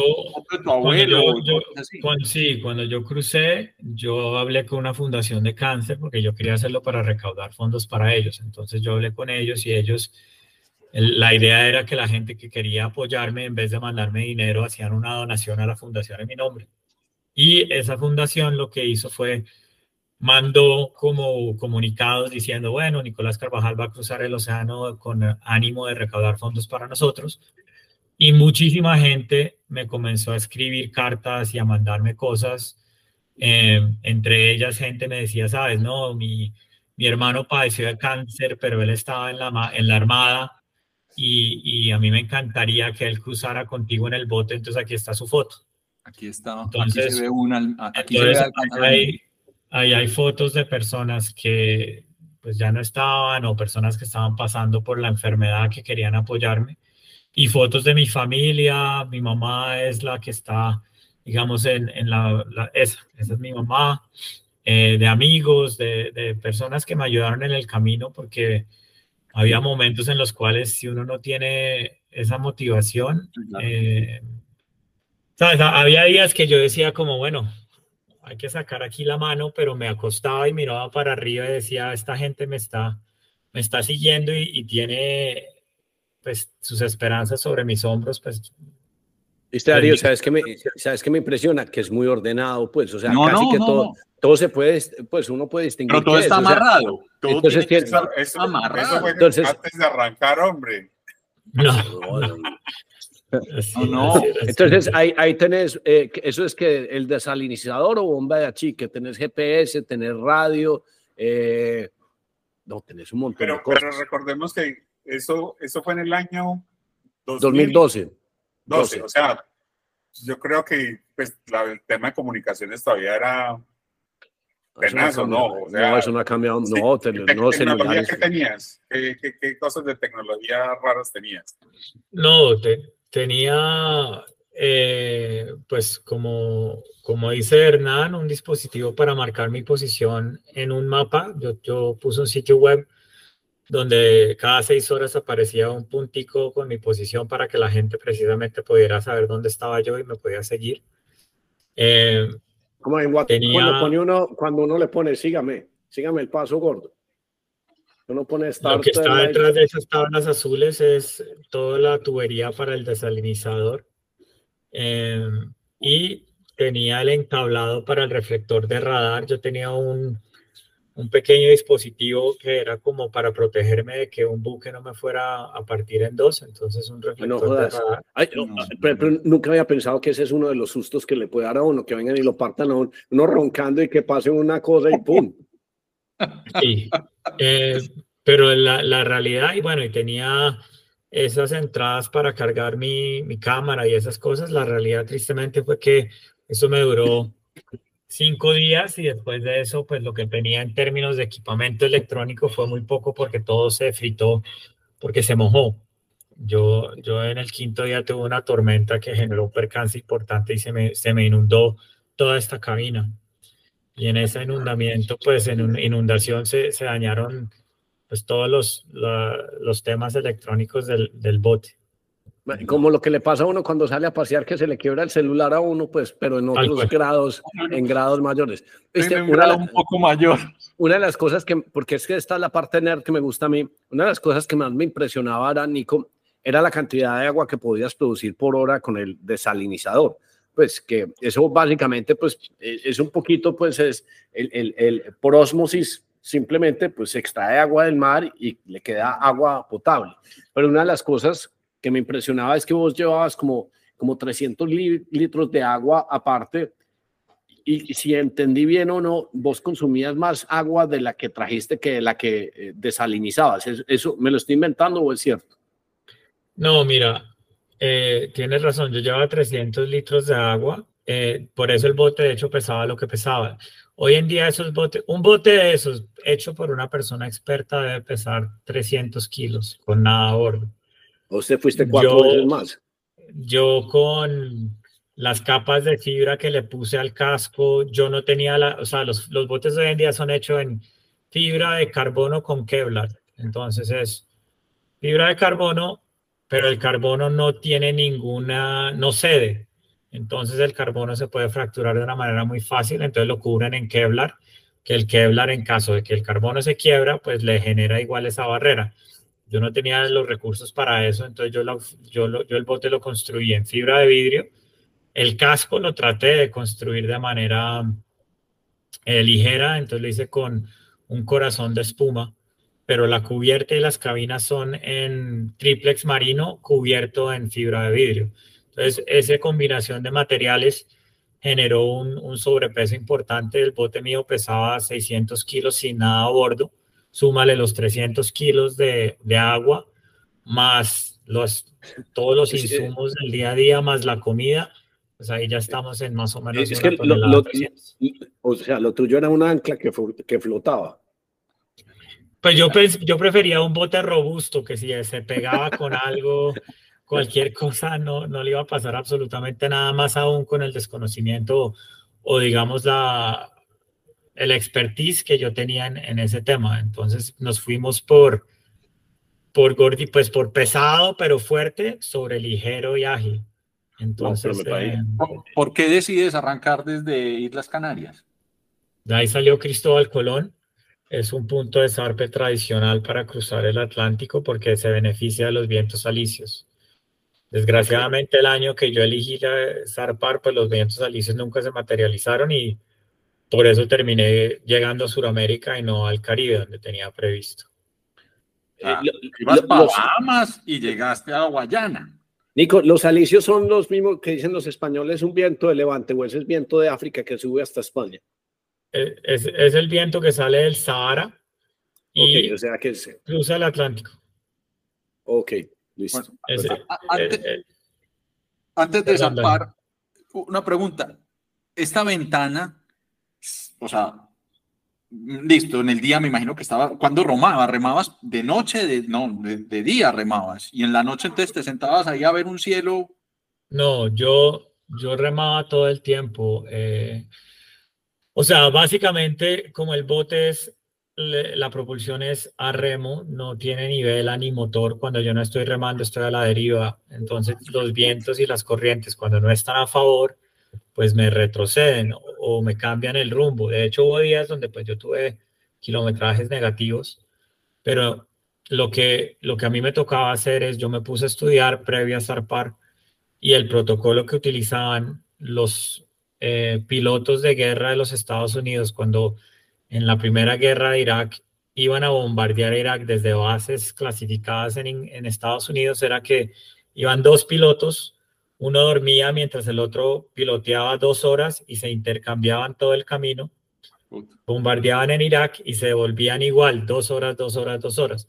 Eso fue, tras muchos estudios por parte del ejército, se determinó como el protocolo de sueño que permite un nivel de funcionamiento cognitivo razonable tras un y disminuye el desgaste eh, del cuerpo. Entonces, lo que yo eh, digamos, mi rutina durante toda la travesía eran dos horas de remo con dos horas de descanso. Yo lo llamo descanso, pero hay que comer, atender las heridas, porque pues yo perdí toda la piel de las manos, en las axilas, eh, en las nalgas tenía unas úlceras importantes, entonces pues atender las heridas, atender cualquier problema con el y, con crema número cuatro, ¿con qué atendías esa vaina? Me bañaba en alcohol, en alcohol puro dos veces al día. No, marica, no jodas, huevo. Puta. Para, ¿En serio? Para secar. ¿El o qué? ¿O, cómo así? No, no, no. sí, me, bañaba en alcohol puro y con mucha crema de 45 que tiene la anolina. Y sobre las sillas yo tenía piel de cabra. La piel de cabra tradicionalmente lo usaban los jinetes o la piel de oveja también porque genera una capa donde deja respirar porque no se comprime completamente y tiene mucha lanolina, entonces ayuda a lubricar y proteger la piel. Eh, pero entonces esa era mi rutina, mi rutina era dos horas de sueño, dos horas de remo intercalado 24 horas por los tres meses. Por eso perdí los 30 kilos, porque el, cuerpo nunca para de estar en quitosis, o sea, siempre estoy quemando calorías de una manera importante. esta, historia está fascinante, Hernán. Darío, yo, me, yo, me estaba haciendo... cantidad de información, o sea, pero, Darío, yo me, yo me estaba haciendo aquí el optimista, no, yo, marica, voy a hacer una cosa así bien, varón como este man, apenas describe eso, y yo, no, bueno, yo no, marica, yo soy muy flojo, A mí apenas se me pelen las manos y me tenga que echar alcohol con carne viva. No, ni por el... No, no, marica, si no va a quedar citadino y, totalmente inútil, weón. Pero venga que este mantiene una historia y todavía no ha arrancado. Pongámosla ya a flotar. A flotar. Si, vos arrancás de, de, de, Canarias. de Canarias y cuando alguien sale en un velero eh, pues todo el mundo se despide y le dice adiós y no sé qué, y a los 15 minutos se pierde en el horizonte. Este man, como iba a remo, los que se despedían, se iban y se tomaban unas cervezas, volvían, y marica, porque como es tan despacio, o sea, se alcanzaban a despedir por ahí tres, se alcanzaban a despedir por ahí tres o cuatro o cinco veces, porque es que este man no se perdía en el horizonte, que este man iba a pico monto. Esa parte me dio mucha risa cuando lo vi en ese otro podcast, dije, verdad, es que este man quién sabe cómo estaba la corriente, cómo estaba el viento, y entonces, pero a mí lo que me, me parece no solo gracioso, sino que me da como desesperanza, es que este man tenía en la cabeza, me faltan 3.500 y llevo dos días y, y, todos salen a saludarme en el horizonte porque así de poquito he avanzado. Sí, esa parte fue, esa parte fue dura. Yo, yo de hecho duré viviendo en, en las Islas Canarias un mes eh, estaba viviendo, de hecho, sobre mi bote así tal cual en, en, la marina y ese baldecito blanco era donde yo, pues la gente me regalaba platica, me ponía moneditas porque pues yo no tenía como para pagar hotel, para pagar nada. En ese entonces, pues los locales comenzaron a ver que yo todos los días sacaba el bolsillo, contaba moneditas y que estaba viviendo ahí y me invitaron a vivir con ellos. Entonces la, la dueña de una de las tiendas de la marina me cogió de la mano y me dijo, mira, a mí no me gustaría que mi hijo estuviera viviendo así antes de hacer semejante cosa. Ven, te vienes a mi casa, yo tengo un apartamento arriba donde tú puedes vivir. Me, me, alimentaba con desayuno, almuerzo, comida todos los días. Y el día de zarpar, como pues ya todo el mundo de, de, de, de la vereda sabía quién era yo y me conocían, los dueños de los restaurantes también me alimentaban de vez en cuando. Cuando ya llegó el momento de zarpar, pues toda la aldea salió a despedirse de mí, estaban con la concha en la mano, tirando flores, etcétera, pero estaban muy acostumbrados a, a despedir yates. Y cuando me despidieron a mí, pues tal cual como lo dices Hernán, eso fue chao Nico, chao Nico, que Dios te bendiga. Y a las cuatro horas pasaban, ay mira, ahí está Nico todavía, Nico, chao. Porque pues yo podía ver la isla los primeros tres días, o sea, yo, yo, yo remaba y a los tres días yo todavía veía la isla entonces fue, sí, fue mentalmente es un golpe muy duro. Ahí fue donde yo aprendí que uno no debe medirse tan constantemente, porque yo tenía un plan y decía, bueno, yo voy a medir cuánto estoy manejando o cuánto estoy avanzando. Y después de tres días, pues yo había avanzado, por decirte algo, 60 kilómetros. Y yo decía, me quedan 5 mil kilómetros, son tres días, he hecho 60, hago la matemática, no va a llegar nunca. Sea, esto es una esto es estúpido, no va a llegar. Resulta y sucede que uno no sabe que, pues a medida que uno va comiendo, el bote se va poniendo cada vez más ligero, la capacidad de uno de remo y entender cómo se mueve el bote, el bote ya en alta mar mejora, y uno pasa de, de remar 20 kilómetros diarios, yo hubo días donde remé 120, 130 kilómetros diarios, fue como lo, lo, la máxima distancia que cumplí. Pero 120, eh, eh, pero porque cogiste alguna corriente o... Sí, claro, claro, claro, claro, Oíste, Nico, ahora también te pasó... Se, levantaba el otro día y se devolvía a 10 kilómetros porque lo cogió otra corriente. Exacto, había días que, que me tocaron vientos y corrientes a favor donde uno surfea. Entonces, pues en esos días que eran espectaculares, tenía yo ya un mar con un estado continuo de olas de 5 metros, 6 metros, con una distancia de separación muy amplia, de 14, 15 segundos. Entonces, ¿qué es lo que pasa? se vuelve literal una ola continua detrás del bote y uno está siempre pues cayendo sobre la cresta. Entonces uno va, uno coge una velocidad importante. Yo estaba surfeando a más o menos 10 nudos, 18, digamos lo que más rápido surfía puede haber sido unos 14, 15 nudos que son 20 kilómetros por hora. Sí, por dos, un nudo es por dos, pues por ponerlo así. Sí, exacto.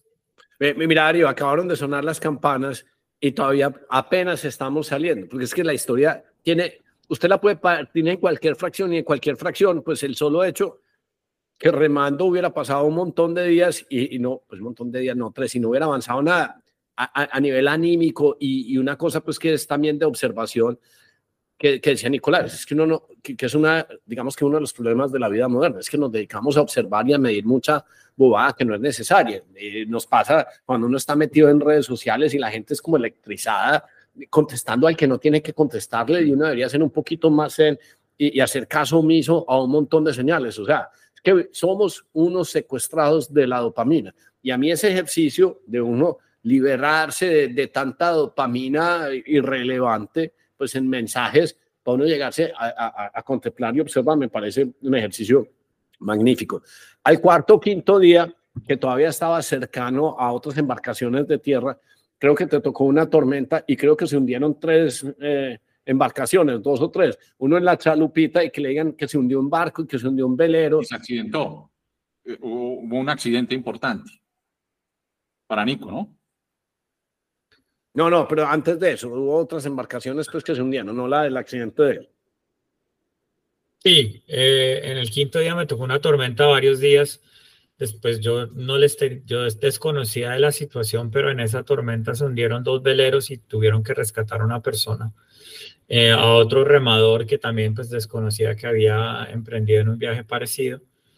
Y, y pues resulta y sucede que en la búsqueda por ese eh, remador, yo me crucé con un buque y cuando yo vi al buque, yo le escribí, pues le, le, mandé una señal de radio y le dije al buque como, bueno, mi posición es tal, yo soy un remador oceánico y apagué el radio de pila pensando, normalmente cuando yo veía una embarcación, yo los contactaba por radio, decía, buque, buque, buque, soy Nicolás Carvajal, posición X, y eso les dejaba a ellos entender que tenían que mantener un rango de un kilómetro y medio a mi alrededor para evitar una colisión.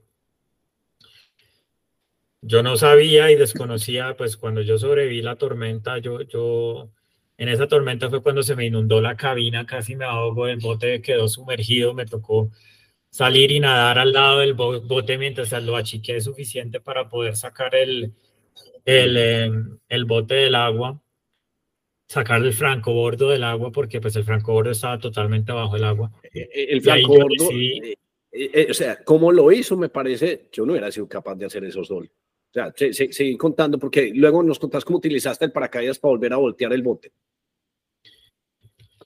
Cuando yo estuve, bueno, en esa primera tormenta, ¿qué es lo que pasa? Cuando uno, está en una tormenta, uno tiene que evitar a toda cuesta que el bote quede paralelo a la cara de la ola, porque si tú quedas paralelo a la ola, pues cuando tú subes la cresta, el bote comienza a girar y a voltearse en, en la ola, es muy peligroso. Entonces, lo que uno tiene que hacer es siempre tener la proa del bote dándole directamente perpendicular a las olas. Entonces, para poder lograr esa posición en el mar, uno tiene un paracaídas con una soga tiras el paracaídas al agua, el paracaídas se hunde en el agua, se infla y genera una resistencia porque el bote, como tiene franco bordo, cuando el, viento pasa, el bote se va con el viento si el viento va a 60 kilómetros por hora, pues el bote se va a mover más o menos a 20, pero ya con un paracaídas debajo del agua, anclado a las corrientes que no se ven afectadas por el viento, eso genera una resistencia y es como un freno, o sea, te, te, te ancla en el agua.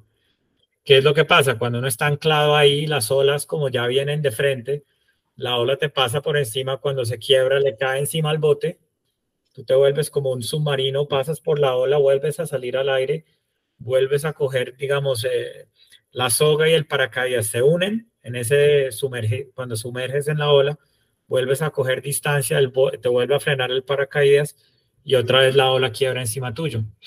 En ese vaivén se me quebró el fibra, la fibra de vidrio alrededor de la puerta, porque esa puerta tenía un grosor de 5 milímetros y un golpe, pues el golpe en seco fue muy duro y lo quebró, entonces cada vez que una ola le pegaba a la puerta, me ingresaba agua a la cabina. Eh, yo tenía dentro de mi plan de contingencia una bomba de achique, pero jamás se me había entrado en la cabeza que me iba a ingresar agua a la cabina. Yo tenía la bomba de achique afuera en la cubierta para achicar simplemente, pues, en las mañanas o cualquier cosa. Y pues yo no podía salir porque las condiciones estaban muy bruscas. Entonces, a medida de que la noche comenzó a, a, pues, a progresar, el agua pasó de aquí, aquí, aquí. Yo terminé ya con agua en los hombros y gran parte de la, del francobordo de la, de la embarcación bajo el agua. Entonces, ahí yo dije, me voy a ahogar. Tuve un momento de, de donde en lenguaje mucho menos diplomático le dije al mundo, a Dios, al cielo, a mí mismo, que soy un pendejo, que por qué diablo se emprendí en semejante cosa y me voy a morir por nada. Pero no sé, algo, oí a mi abuelo, de hecho, y mi abuelo me dijo, como piensa, todo en la vida tiene solución, calma. Entonces, eh, yo la comida, yo llevaba la comida, yo empacaba la comida en unas bolsas industriales de plástico grandísimas eh, para mantenerla seca y tenía varios días de comida dentro de la, la cabina para no tener que estar escarbando bajo cubierta.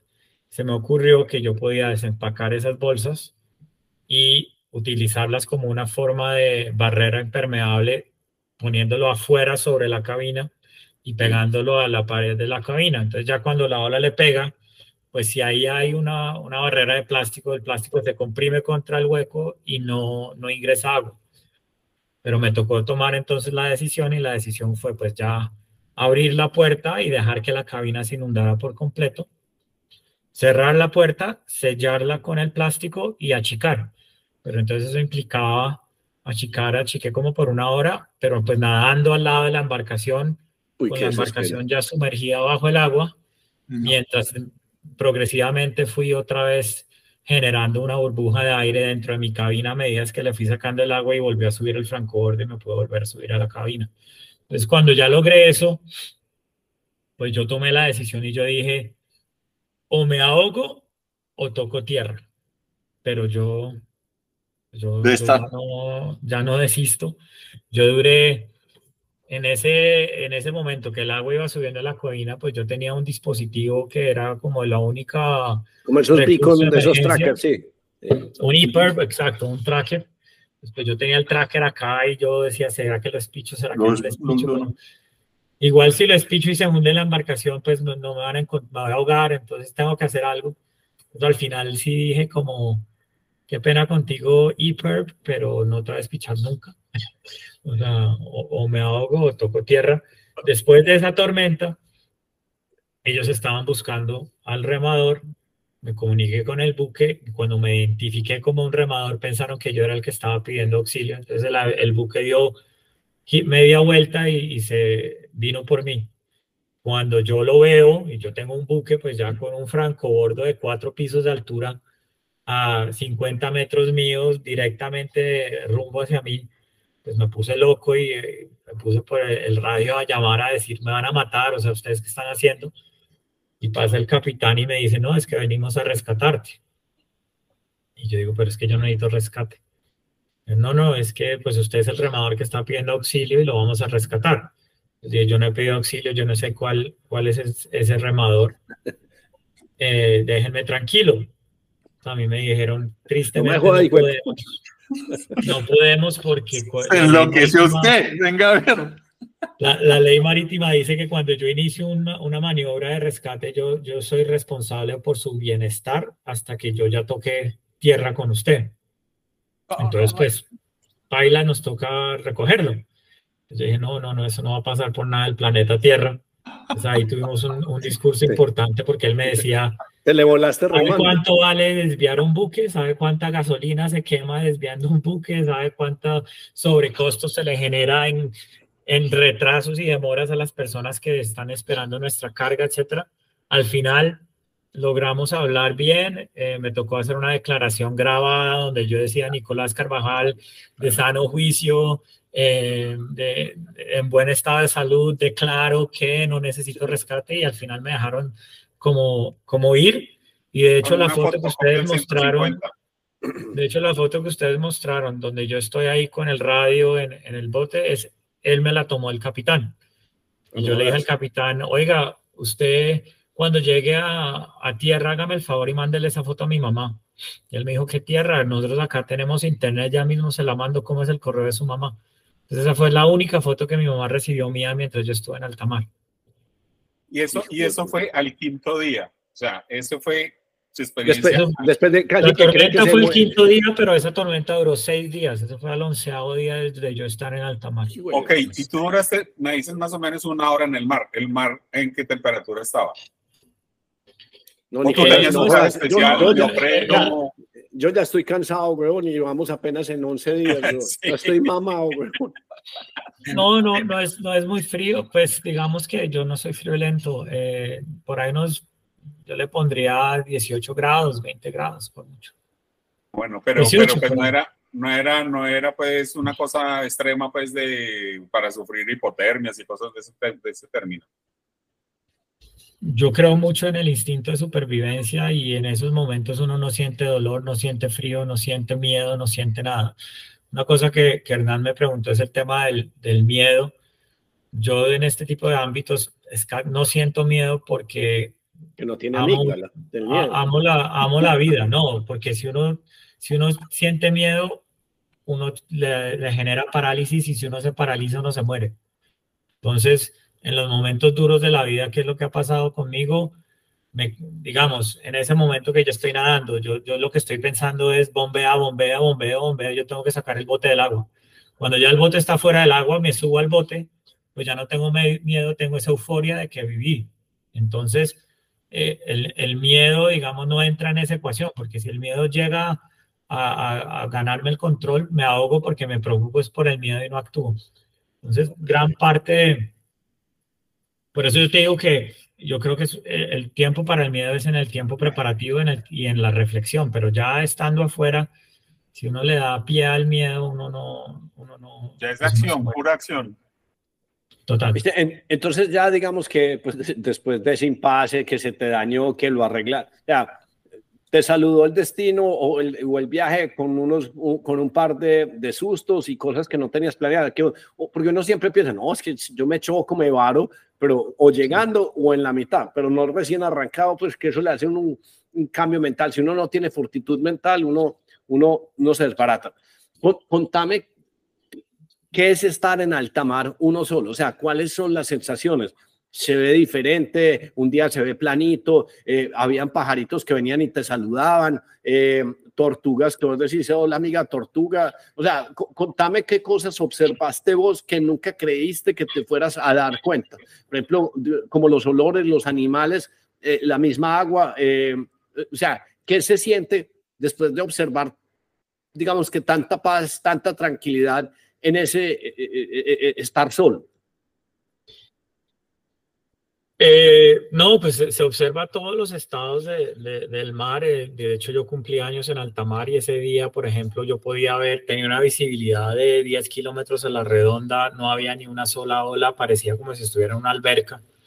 Eh, y otros días estaba en la cabina y yo sentía que el bote se iba a partir en dos porque las olas eran de 13 metros de altura con separación de 5 segundos con vientos donde el aullido del viento por su velocidad no deja a uno ni, ni pensar, ni hablar, ni dormir. Em, entonces, pues uno, uno ve un poco de todo lo chistoso es que uno se acostumbra también a todo, ¿no? Entonces, al principio cuando las olas eran de un metro y medio, yo decía como, uy, esto está súper peligroso, y al final cuando las olas estaban de ocho y podía surfear, yo estaba cagado de la risa, porque qué machero surfeando. Sí, eh, sí, em, sí. Y en términos de cosas, pues también lo mismo. El, el, bote es un. El bote es una estructura que se mueve a una velocidad muy lenta, muy diferente a un velero. Entonces al bote se le comienzan a adherir percebes, eh, que son como unos bichitos de, de mar. Sí. A eso vienen peces a comerse los percebes. Después vienen pescados más grandes a comerse esos chiquitos. Después viene el atún, después viene el dorado, después viene el tiburón entonces uno termina con un ecosistema debajo de uno casi todo el tiempo. Entonces por ese lado es súper chévere. Las tres veces que me bañé, pues me, me boté al mar a, a, nadar y a bañarme y era increíble ver pues todo ese ecosistema debajo de uno. Eh, al inicio no había nada, digamos desde las Islas Canarias hasta Cabo Verde, que son las islas que están más abajo, no había nada. Veía delfines muy de vez en cuando, en las tormentas, uno cuando, extrañamente, cuando el mar está muy, muy bravo, uno ve muchos delfines en las crestas de las olas. De resto no vi, no vi nada. Ya llegando a Cabo Verde, cuando la temperatura se vuelve más como el mar tipo Caribe, comencé a ver muchísimo más eh, fauna marina, entre ellas pues los tiburones, ballenas. Tuve, una ballena que, que, yo creo que, que pensaba que, que, el casco de mi bote era otra ballena, entonces tuvo una ballena que duró varios, varios rato conmigo al lado de la embarcación como investigando, viendo ah, qué, era. ¿Qué, ¿Qué, ballena era Nico? ¿No lo sabes? Pues yo creo que era lo que llaman un sick, un eh, whale, que es una ballena que tiene, pues no es muy grande, es como el tamaño de la embarcación. Cachalote, ¿no? es lo que se llama cachalote, ¿o no? ¿Puede ser? No, eso es un pilot whale. Pero vi cachalote, vi, pilot whale que es el delfín, pero que no tiene la punta. Pues, siquiera, si, siquiera era el 2012 y no eh, el año pasado cuando las orcas estaban todas vengativas saliendo de la península ibérica que veían velero y se le iban mascando el timón. Eh, eh, no, sé, no, no sé qué le hicieron a una de las amigas de ellas, pues, pero vos en ese tamaño de embarcación, que es el tamaño de una orca, imaginas que tuviera cogido una bien pendenciera y digo, no, venga, es que yo me lo voy a llevar. Qué susto tan berraco.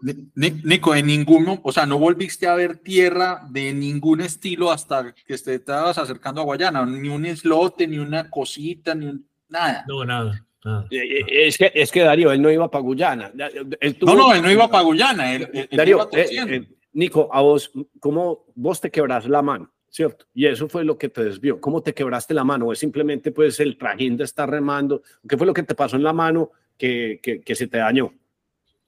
Sí, o sea, lo que generó el desvío mío fue dos cosas, que los vientos alisios nunca, o sea, yo estaba contando con el, ese calentamiento del Sahara para generar vientos continuos saliendo del oriente hacia el occidente para cruzar, ayudarme e impulsarme. Ese año fue atípico en que estuvo muy frío, los vientos predominantes salían del norte al sur. Entonces, comenzando por eso, las condiciones climáticas pues ya estaban generando un desvío importante mío. Y por otro lado, pues el, orgullo viene antes de cualquier caída, ¿no? Entonces yo le puse esos palos alrededor, esa infraestructura alrededor del bote para poder caminar con el propósito de agarrarme de lado a lado. Y a medida que yo fui cogiéndole confianza, paré a utilizar esos apoyos y en una de esas pisé mal, me caí, caí mal sobre la muñeca derecha. Se me inflamó, yo pensé, bueno, me, me, la, me tronché o qué fuera, porque amaneció al otro día, como el tamaño de mi bíceps, eh, no podía coger bien el remo pero pues tenía que seguir remando, ¿no? Entonces pues yo le ponía la mano al remo y con cinta me, me pasaba un par de rollos de cinta para cada lado para poder jalar. De, esa, de esa cinta gris con la que se arregla todo en Estados Unidos, pues, de esa como gorila, no sé cómo se llama esa. Gorilla tape, sí, en ese entonces era Scotch Pero, pero vení, vení que te echaste una frase más poderosa que el orgullo viene antes que, que ¿qué? De cualquier caída. El orgullo viene antes de cualquier caída. ¿Qué hijo de puta frase, huevo, Nico?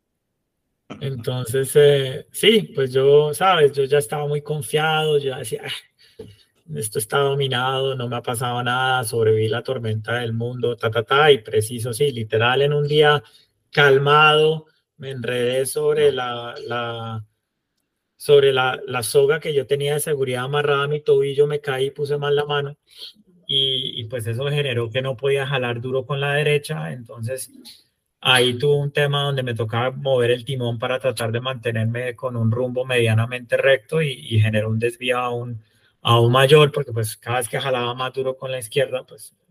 Sí, te ibas para el sur, con la izquierda uno se iba para el sur. Oíste, Nico, pues eh, eh, ¿oías musiquita o alguna cosa o puro silencio y ya? Yo iba a llevar, yo llevé un iPod eh, y llevé un Kindle, yo iba a llevar muchos libros bueno, de hecho, un amigo mío, el que cruzó en los años 60, quería que yo llevara varios libros y yo le dije, ¿para qué libros si yo tengo un Kindle? Ahí tengo mil libros. en esa tormenta del 15 días todo se, se dañó. Entonces todo se pudrió, todo se oxidó. Entonces yo duré sin música, sin nada para leer durante todo el cruce. Em, porque sí, debí haber hecho caso y debí haber hecho libros de papel porque por lo menos se secan y no puedes Sí, claro. ¿Cómo se entretiene uno después de, después de, después de que pasan tantos días? O sea, uno, uno cómo logra pasar el tiempo. Obviamente tenés que remar, tenés que hacer las actividades de mantenimiento, eh, tenés que comer, pero ¿cómo pasa uno el tiempo? O, o, no hay que hacer cosas para uno entretenerse, sino que con solo contemplar pasa el tiempo y, y, y, no toca hacer nada más. Mi novia, que, que, la adoro, dice algo y que nunca lo había visto de esa manera, pero es, es muy potente. Y ella dice que el desocupe es lo que, ¿sabes? El desocupe es lo que genera, digamos, a veces esos espacios amplios de reflexión, no es necesariamente positivo porque le abren la puerta a depresión, a tristeza, soledad, a muchas cosas. Cuando yo estaba cruzando, yo, yo vivía ocupado, ¿sabes? O sea, no hay tiempo para... La gente dice, no, es que tenías tiempo para reflexionar. La realidad es que yo terminaba dos horas de remo y era como el perro de Pablo, ya estaba salivando porque sabía, bueno, es mi turno de comer, comía 15 minutos, eh, después estaba como nervioso porque sabía que me iba a tener que bañar en alcohol, entonces decía, fue puta, bueno, esto van a ser los 5 minutos de dolor, y apenas me bañaba en alcohol, eran 3 minutos de navegación donde estaba activo, y se me acababa, se me cerraban los ojos y a dormir, o sea, era una, una rutina tan estricta donde la verdad había muy poco para muy poco tiempo para pensar era uno estaba en acción o durmiendo.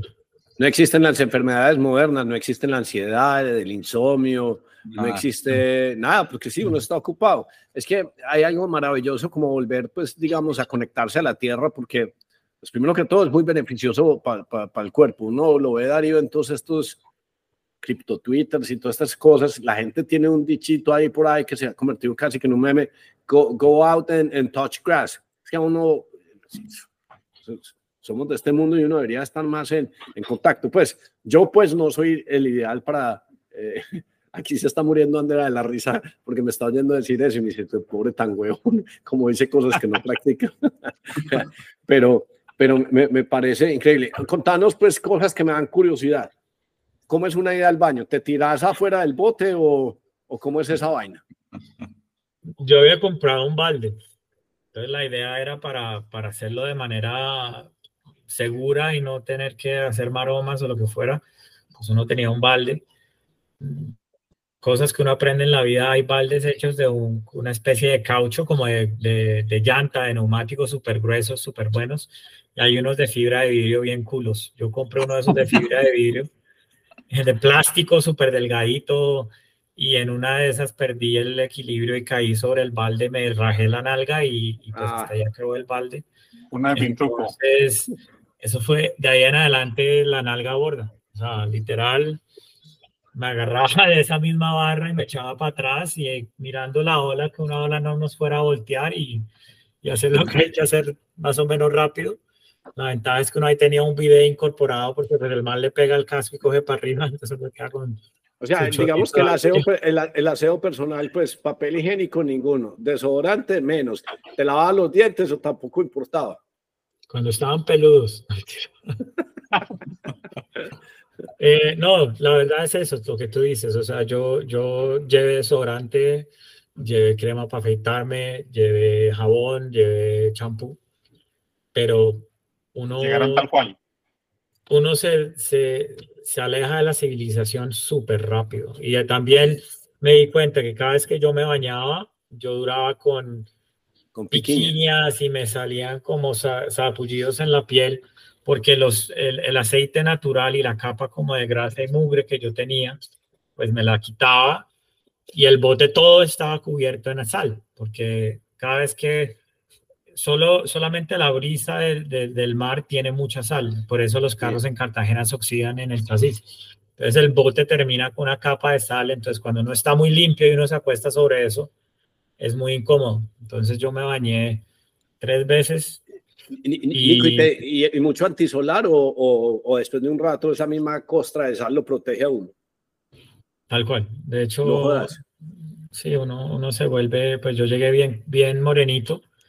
Eh, y como uno está desnudo todo el tiempo, es, es muy incómodo bañarse. Entonces, pues yo no me bañaba, me bañaba tres veces. El desodorante lo mismo, pues uno se comienza a dar cuenta que uno se huele porque uno tiene un referente a otras cosas, pero cuando uno está en un ambiente donde el único olor es uno, pues ya uno no huele. uno huele a... Me di cuenta que estaba un poquito oloroso cuando ya toqué tierra al otro lado, mi mamá me abrazó y me dijo como, mi hijo, es rico verte, te adoro, te amo, pero... Pero bañé ya. En el, en el hotel una duchita rápida. Oíste, Nico, ¿alcanzabas a pescaste alguna cosa o, o todo lo que consumías era pues, lo, que, lo que llevabas? Todo lo que consumía era lo que llevaba. Habían peces enormes alrededor de la embarcación que podíamos, se podría pescar eh, tenía dorados o magi no sé si son los peces verdes que cambian de color. Eh, pero digamos que dos cosas. Una, me daba demasiada tristeza, yo no tenía pues, algo para refrigerar. Y sí, te eh, comías un pedacito y ya, pues.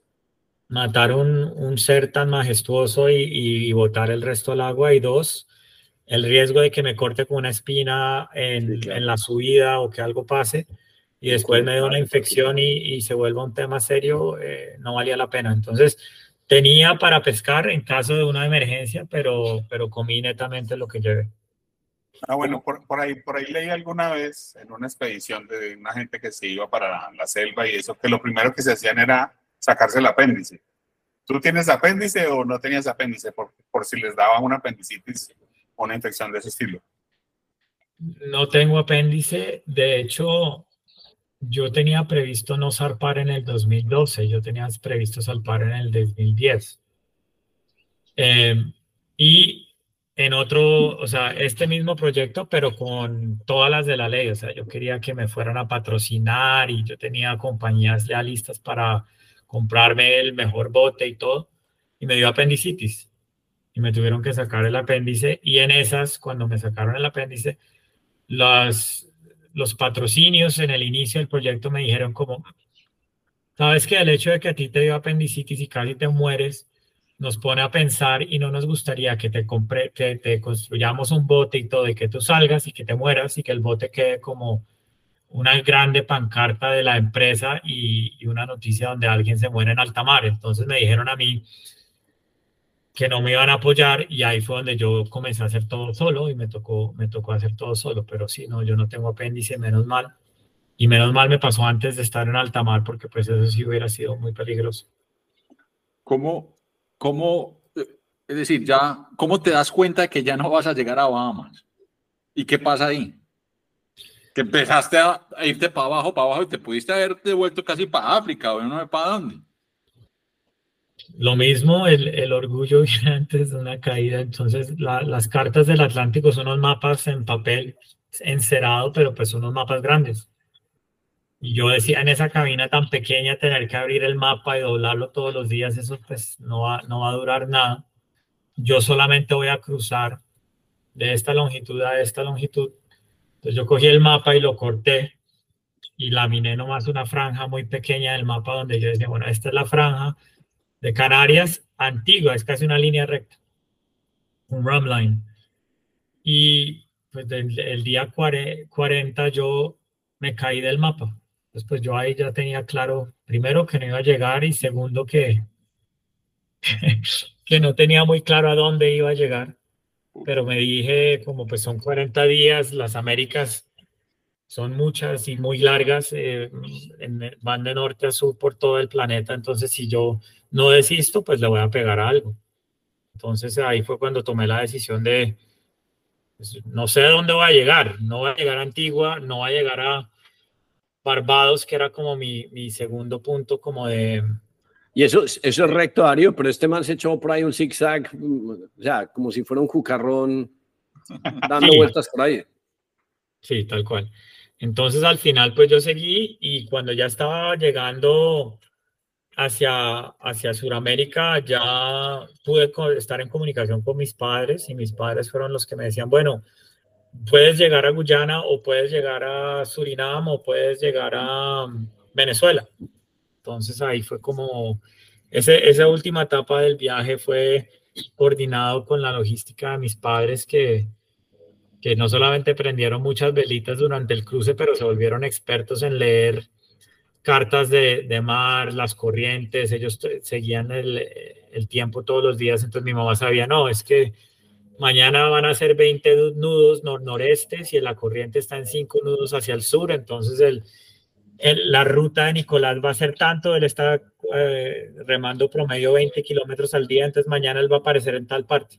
Entonces ellos se montaron un avión a, a Guyana con el propósito de ponerse en contacto conmigo para guiarme esos últimos días y también en caso de que yo llegara a Venezuela o llegara a Surinam, pues se podía mover de manera fácil para recibirlo. ¿A, qué huele, ¿A qué huele la tierra? Porque en, tu, en, la, en, la, en, la, la, entrevista anterior es, no la viste, sino que la oliste. Sí, yo olí la, la industria, la humo, o sea, lo que huele, lo que huele la, el comercio y, y ya cuando toqué tierra, pues lo que huele la gente, ¿no? O sea, a mí me dio mucha risa porque mi mamá me decía que yo olía fuerte y yo decía, pero ustedes huelen súper fuertes. Todo el mundo huele a colonia, huele a, pues a lo que uno hoy en día está muy acostumbrado y, no lo percibe tan agudamente, pero cuando, cuando llevas tres meses sin oler nada a ti mismo, no solamente uno huele a los otros, pero huele a los, el humo, eh, el agua dulce, pues eh, Guyana es una ciudad bien pobre, entonces eh, uno huele los olores de, de, ese, de, ese, tipo de cosas y adicionalmente también el ruido, ¿no? A mí me, me molestaba por, por, por, unos varios días después estar en, con mucho ruido, salir a la calle y el pito y la gente, eso como que lo incomodaba un poco. Oíste, Nico, una de las cosas, esa, esa, esa para mí es como la foto más bacana hombre Darío, eh, que esto yo creo que debería ser la foto pues del thumbnail del, del episodio. Oíste, Nico, vos siento que te comiste como 5 mil o 6 mil M&M's cuando estabas en el... Sí, porque yo estaba quemando, tenía previsto quemar entre más o menos 7 mil calorías al día, casi 8 mil. Y 7 mil pues calorías es lo que quema Michael Phelps en un día pues de, de, natación y se come dos pizzas, pues. O sea, e, ese es el tamaño de, tamaño de calorías que estaba quemando este man. Sí, exacto. Y para poder ingerir esa cantidad de calorías es muy difícil, porque si uno come algo sano, por decir algo, el volumen físico de comida es, muy alto, entonces me tocaba comer calorías muy densas, eh, comidas muy densas calóricamente. Entonces me comí 200 sneakers, hoy en día un sneaker y me dan como ganas de vomitar. Eh, yo, yo tomaba aceite de oliva de la botella, porque también el aceite de, oliva es pues muy calórico y tiene un contenido graso importante. Entonces todas las comidas, yo me comía las comidas con tres cucharadas de aceite de oliva también para mejorar el tránsito digestivo, porque cuando uno está en un periodo de deshidratación aguda, es, es importante. Constipación. la constipación es, es, es importante. Y, y, también miel, yo tomaba miel, comía mucho chocolate, gomitas, o sea, pura caloría rápida. De, Lo que le encanta a mi hija. Qué maravilla. Pues bueno, y entonces eh, ya, ya han pasado tantos días y ya empezás a sentir ya tierra a la vista y, decís, y aquí voy a llegar, pero resulta que eh, vos decías, voy para allá, eh, ahora me reciban en, pues en el puerto de la Marina y estos manes llegan y te dicen, no, es que aquí solo recibimos embarcaciones grandes, si quiere váyase, no sé, nadando, toque tierra y, y, y trae trae pues a su embarcación y eso era pues todo un despropósito porque vos querías llegar pues eh, remando. Contanos pues ya así para llegar, pues para, dejarlo tranquilo, porque es que si no nos cuenta después que le pasó esto, esto, y seguimos todos haciendo fuerza acá con, con Nico.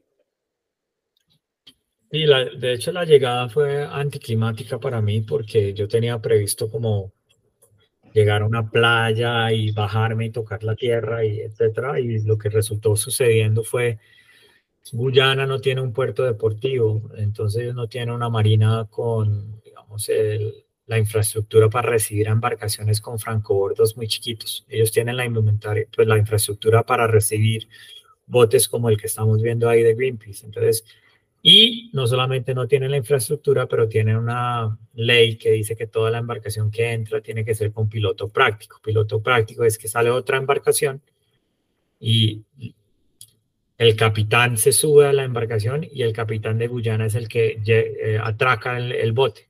En caso de que no se pueda, sacan un bote y le ponen un, lo amarran a uno y lo, lo, jalan, lo remuelcan hasta el puerto. cuando yo llegué a Guyana, mis padres salieron con el guardacostas y el guardacostas me dijo a mí, bueno, felicitaciones, súper chévere, solamente te faltan cinco kilómetros, por favor tíranos una soga que te vamos a remolcar hasta el puerto. Y pues yo, eh, en lenguaje no muy diplomático, les dije que eso no iba a pasar, o sea, que, que yo tocaba tierra o tocaba tierra, pero no reme 83 días y, tantos kilómetros para que ustedes me remuelquen los últimos cinco. La respuesta de ellos fue que esa es la ley, así toca, ta, ta, ta. Y ahí duramos varias horas hablando por el radio. Las coincidencias de la vida. Greenpeace estaba con esta embarcación, que es una embarcación antitala muy chévere, que es Rainbow Warrior 3. Estaban en la zona y escucharon la conversación que yo estaba teniendo con, con el guardacostas y me dijeron, vea, nosotros tenemos unas plumas en nuestra embarcación que utilizamos para subir y bajar las lanchas de, operaciones rápidas. Si él le da permiso al guardacostas, vaya hasta el puerto, atraque, toque tierra, salude a su mamá, a su papá, vuelva y baje y vuelva a remar hacia afuera y nos encontramos afuera en alta mar. Nosotros le subimos la embarcación a nuestro bote regresamos al puerto y se la ponemos sobre tierra para que no tenga el problema de no tener dónde atracar. Entonces, al final eso fue lo que yo hice. Yo remé con el escolta del guardacostas hasta la marina, hasta el puerto comercial. Me subí las escaleras porque son unas escaleras para, para pues ya llegar a, a tierra. Saludé a mi mamá, saludé a mi papá, etcétera. Hice los papeles de aduana. Volví a bajar a la embarcación, volví a remar afuera al tamar y en alta mar me reencontré con ellos y ellos me hicieron el grande favor de subir el, mi embarcación sobre la cubierta de ellos y llevarme de nuevo a Guyana para yo poder atracar y dejar eso sobre tierra. No, qué maravilla. Nico, es que, Darío, una de las cosas que más me ha impresionado, pues, de toda, digamos que la proeza desde el punto de aventura, preparación, psicología, eh, pero desde el punto físico, es que yo creo que vos lo mencionabas, pero es una cosa un tema de estos comunes que he oído, no sé si es una de estas entrevistas de Joe Rogan, que hay un tipo muy grande que es ex Navy SEALs, Green Beret, todas estas cosas, y, dice, no, es que, ¿qué quiere decir hacer una cosa, una proeza física? Y quiere decir que cuando, cuando, cuando su cuerpo le diga que usted está cansado, usted realmente apenas va como en el 25%. Y Nicolás, además de no tener miedo, es capaz de extraerle todo ese jugo al, al, al, al, cuerpo. Entonces eso es muy admirable, pues casi que yo no sé qué haces hoy en día moderno, pues, pero pues vos deberías ser coach de 50 mil personas a nivel físico, a nivel aventurero, porque, oiga Nicolás, mire, tengo este miedo, ayúdame a enfrentar esta vaina, ayude a prepararme, porque lo que has hecho, pues, esta historia la puedes contar 50 mil 500 veces y nadie se va a aburrir, porque, Darío, ¿cuántas personas conocemos, nosotros conocemos gente que llegó y se inventó un negocio y ganó un montón de plata. Y digamos que eso es chévere, pero, pero que no, diga, uy, juepucha. No, esto, esto, esto es, esto es impresionante. Pues esto es de película, o sea, esto Sí, es que, este man, yo, yo, no sé por qué pues Netflix no le ha hecho pues un documental a este man. O sea, se lo tienen que hacer, pues, o, o porque, porque es una maravilla. Además que otra, otra cosa muy chévere que es una historia pues contada en español, la sola investigación, vos contada la historia de Shackleton cuando se quedó encallado en un, en un hielo y luego comieron focas y, y a estos tipos les dio gota de comer una dieta solo concentrada. Ya, todas las cosas que sabe. A mí ya me da pena preguntarle a Nicolás, veo, ¿sabes qué es un sextante? Pues claro, huevón, porque en algún momento pensé que me quedo sin electrónica y me tocan a, ya, todas las cosas de supervivencia que sabe. Yo creo que a mí me invitan a pasear con este man y yo no, marica, llamen a Nicolás, que ese man sabe hacer cosas. ese, Man mata, ese man mata a ese animal, lo pica, lo pues, cero estrés. yo te tengo una pregunta, y si la quieres responder bien. ¿Qué le dijiste a tu abuelo cuando pisaste tierra? No, él, él no estaba cuando. No, pero pues. No, no, no. Pero el mensaje espiritual. El mensaje, yo sé, yo ah, sé. ¿Qué le dijiste? hablabas con él. Hablabas con él, obviamente. ¿Qué le dijiste? No, pues que llegamos. O sea, yo. esa conversación, sí, ¿o qué Darío? Se, logró. Yo creo que, que tú dijiste algo muy importante, Hernán, y es que cuando uno cree que, que uno no puede más, todavía tiene mucho más en el tanque. Yo creo que la filosofía de vida y, la filosofía alrededor de mis expediciones es basada en tres pilares. Uno es planear por lo peor, esperar lo mejor y cuando ninguna de esas dos cosas se dan, no resistir al cambio. Entonces yo creo que, que, con esas tres cosas uno siempre logra el éxito de alguna manera, ¿sabes? O sea, yo digo, bueno, voy a cruzar el océano, ¿qué pasa si se hunde la embarcación, si se vuelve la embarcación, si me rompe una muñeca, etcétera. No quiero que nada de eso pase. Yo voy a ir con un mindset de que lo mejor va a suceder. Pero cuando lo que de verdad pasa, que no es ni lo mejor ni lo peor, no voy a resistir que el plan que yo tenía no es el que se dio. Y tengo que ser flexible. Entonces yo creo que eso es importante. También es muy importante no definirse uno bajo un set de paradigmas muy fijos. Yo he trabajado en otras cosas con gente muy normal que ha hecho cosas muy, muy extraordinarias en aventura y he trabajado con gente muy preparada, atletas olímpicos, triple medallistas de oro, que tratan de hacer lo mismo y no duran ni un día. ¿Cuál es la diferencia? La diferencia es que el atleta olímpico se define, o sea, la esencia de su ser está muy rígidamente definida alrededor de su capacidad física. Y la realidad es que el cuerpo hay, hay momentos donde el cuerpo no va a responder como tú quieres que responda. Y cuando el, el triple medallista de, pesas viene y al quinto día no puede caminar porque está totalmente vuelto mierda, él dice, yo no soy nadie, yo soy un fracaso, yo quién soy, porque pues yo era mi cuerpo y pues si ya no soy eso, yo qué tengo, qué valor soy como persona y emocionalmente es un golpe muy duro. En cambio, la gente con la que he trabajado, que dice como, pues yo soy normal, todos los días es un reto, todos los días es un éxito. Al quinto día, cuando no pueden caminar o dan un paso en vez de 20, ellos dicen, uy, Nico, me fue súper chévere porque di un paso y pensé que no iba a poder dar ni uno. en cambio, el atleta dice que yo no soy nadie, yo tenía previsto caminar 5 kilómetros diarios y hoy solamente caminé dos. Soy un fracaso. Eso, eso es súper creo que, que lo que tú hablabas es súper importante, ese mindset que uno tiene, porque la realidad es que en algún momento nosotros no vamos a ser capaces. Y, nos pierde, y por eso creo que este podcast es como tan chévere, pues, porque parece muy de aventura, pero es otra actitud de, de, pensamiento. Por ejemplo, eh, vos mencionabas o decías, eh, pues, mira lo que le pasó, se le volteó el barco, llegó este, y él decía, no, yo voy para adelante porque él, él tenía un constante, todo lo malo pasa y nosotros nos hemos concentrado, nos hemos engolosinado a ponerle mucha, mucho reflector al, al, al, momento malo. Pero, pero Nicolás es, no, no, es que como si estuviera remando y mientras pueda remar un poquito, ya eso, ya, ya, ya esa mala estación pasó. Y no sé por qué nos hemos enfocado pues en esta vida tan correlona a llegar y decir, no, no, es que esto está muy malo. Eh, eh, y eso también me parece muy admirable, Nicolás. Muy inspirador, muy, inspirador todo, lo, todo lo que uno escuchando pues a Nicolás todos los retos. Oíste, y ya, y ya porque me da pena pues con él, porque pues, pues seguro, seguro tiene que ir a caminar. ¿Qué estás haciendo? ¿Qué estás haciendo hoy en día? ¿A qué te dedicas? Y si hay gente interesada y dice, oiga, yo quiero contactar a ese huevón de Nicolás, esto me parece súper interesante. O sea, ¿dónde te buscan? LinkedIn, Instagram. O sea, ¿cuál es tu medio favorito? Porque yo sí creo, Darío, este man lo va a llamar mucha gente después de, de este No, llevarlo a Starco sería genial. sería genial. Ah, pues si, si, si te deja invitar, todo pago. Sí, no, me parecería súper. Eh, yo, yo feliz, donde me invitan, ahí estaré. Eh, yo ahorita tengo otro Atlántico, yo estoy trabajando de nuevo en la vida corporativa. Estoy trabajando aquí en Colombia em, en una empresa que se llama Heinke Group. Somos una empresa que tenemos como propósito transformar el agro colombiano.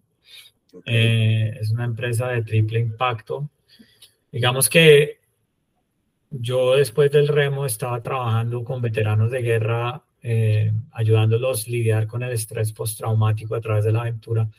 Conocí a un, amigo que estaba trabajando aquí en Colombia en esta empresa, él, es el dueño de la empresa y, el propósito es brindarle prosperidad al campo colombiano, disminuyendo los índices de deserción y fomentando la paz en las zonas con mayor afectación por el conflicto armado.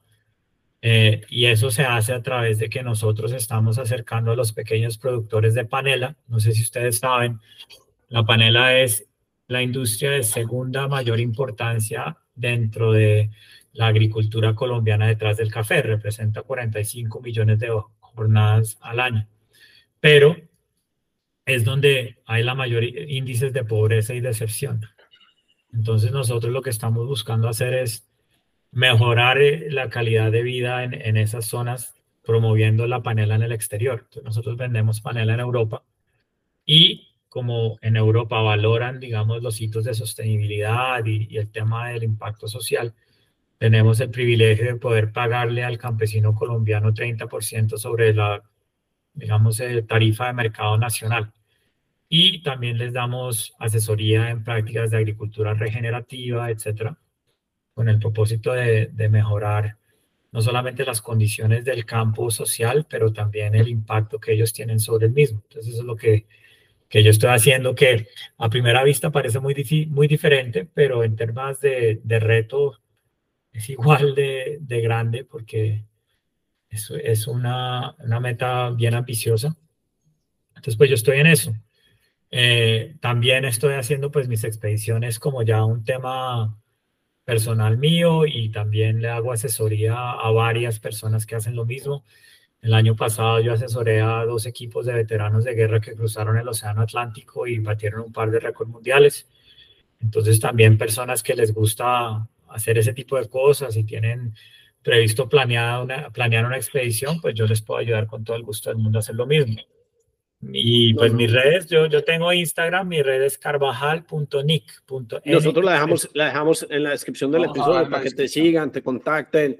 Súper. Eh, no, no, y de verdad, Nico, pues qué espectáculo de historia, admirable. o sea, eh, yo cuando, cuando, cuando me pase una cosa y yo, marica, Nicolás tenía las manos peladas, se echaba alcohol, la nalga la tenía toda pelada. Ese man no hubiera llorado. En cambio, yo sí, siempre me voy a acordar de eso. Siempre me acordar de todo eso. Siempre me acordar de eso. Siempre me acordar de eso. También me parece muy chévere lo que tú decías, eh, Hernán, y es que a veces nos medimos con muchas cosas, ¿sabes? O sea, al final yo, yo le escribí al bote sobre la cabina como las necesidades que yo tenía. Hoy en día la gente se va al Wi-Fi y es el fin del mundo porque se fue el Wi-Fi. Yo comencé con, con algo muy parecido. Yo comencé diciendo, no, yo tengo que remar tantos kilómetros al día, yo tengo que cumplir todas estas metas. Y al final, día como 30, yo escribí sobre la cubierta y era, bote boca arriba, comida, agua, remar. Eh, y eso era lo único en la vida que yo necesitaba para seguir adelante. Entonces, es, es, es, importante que, que, ¿sabes? Tanto si uno es un emprendedor o, o, uno tiene que distilar lo que de verdad importa en la vida, porque hoy en día tenemos tanta información y, y tantas herramientas que terminamos pensando que hay muchas cosas que tienen un valor que no nos impacta no, no, no, me, parece fantástico. Gordo, usted, última pregunta para despedir a Nicolás, para darle el cierre. ¿Qué tenés de ¿Dónde está el bote? ¿Dónde dejaste el bote? ¿Dónde está? El bote está rumbo a China con otra persona, una persona, yo le vendí el bote a un amigo que lo usó como, eh, el bote desde que yo lo tengo ha cruzado el océano seis veces, desde que yo lo vendí y ahorita está con una persona que vive en Dinamarca que está haciendo una travesía donde va a remar desde Dinamarca por el Polo Norte, por el Círculo, hasta China. Y una vez llegue a China, ese bote lo van a tener en el Museo Marítimo de Hong Kong como un ejemplar de un bote de remo con el, la mayor cantidad de kilómetros o, pues millas náuticas. Ah, pero ese es un datazo, pues. pues. Y, y, made, y, made, by Nicolás Carvajal, qué tontería. Ese, sí, ese bote ya, ya va a quedar jubilado y va a quedar como un ejemplar de hoy en día, o sea, cuando yo lo hice, el, el remo oceánico era muy desconocido. Hoy en día hay una carrera patrocinada por Talisker Whisky donde sale mucha gente y tienen cinco veleros dándoles vueltas todo el tiempo con médicos, con un, cámaras y, un equipo mediático. Entonces, ya que el deporte se ha convertido en un deporte, mejor dicho. Entonces, ya con eso, eh, este bote lo van a, jubilar y dejarlo como unos ejemplares de lo que llaman eh, botes históricos o importantes en la historia del remo oceánico. Hombre, sí, sí, es que vos te mereces como un tipo de condecoración especial porque me parece admirable lo que, lo que hiciste, pues, o sea, es como realzar el espíritu humano eh, desde el aspecto de aventura, preparación, eh, fortaleza mental. Muy admirable, Nico. Me parece una historia súper, súper bacana y muchas gracias por compartir este espacio con nosotros. Mi última, mi última pregunta es, ¿cómo le remo a una amiga? Con mucha paciencia. Con mucho esfuerzo. y perseverancia. No, muy, muy, muy campeón. O sea, la mente de este man es tremenda, pues ya. Con eso tiene uno. No hay nada gracias, Muy valioso. Ustedes, paremos de grabar, Darío. Paremos de grabar y, para decirle hay un par de cosas.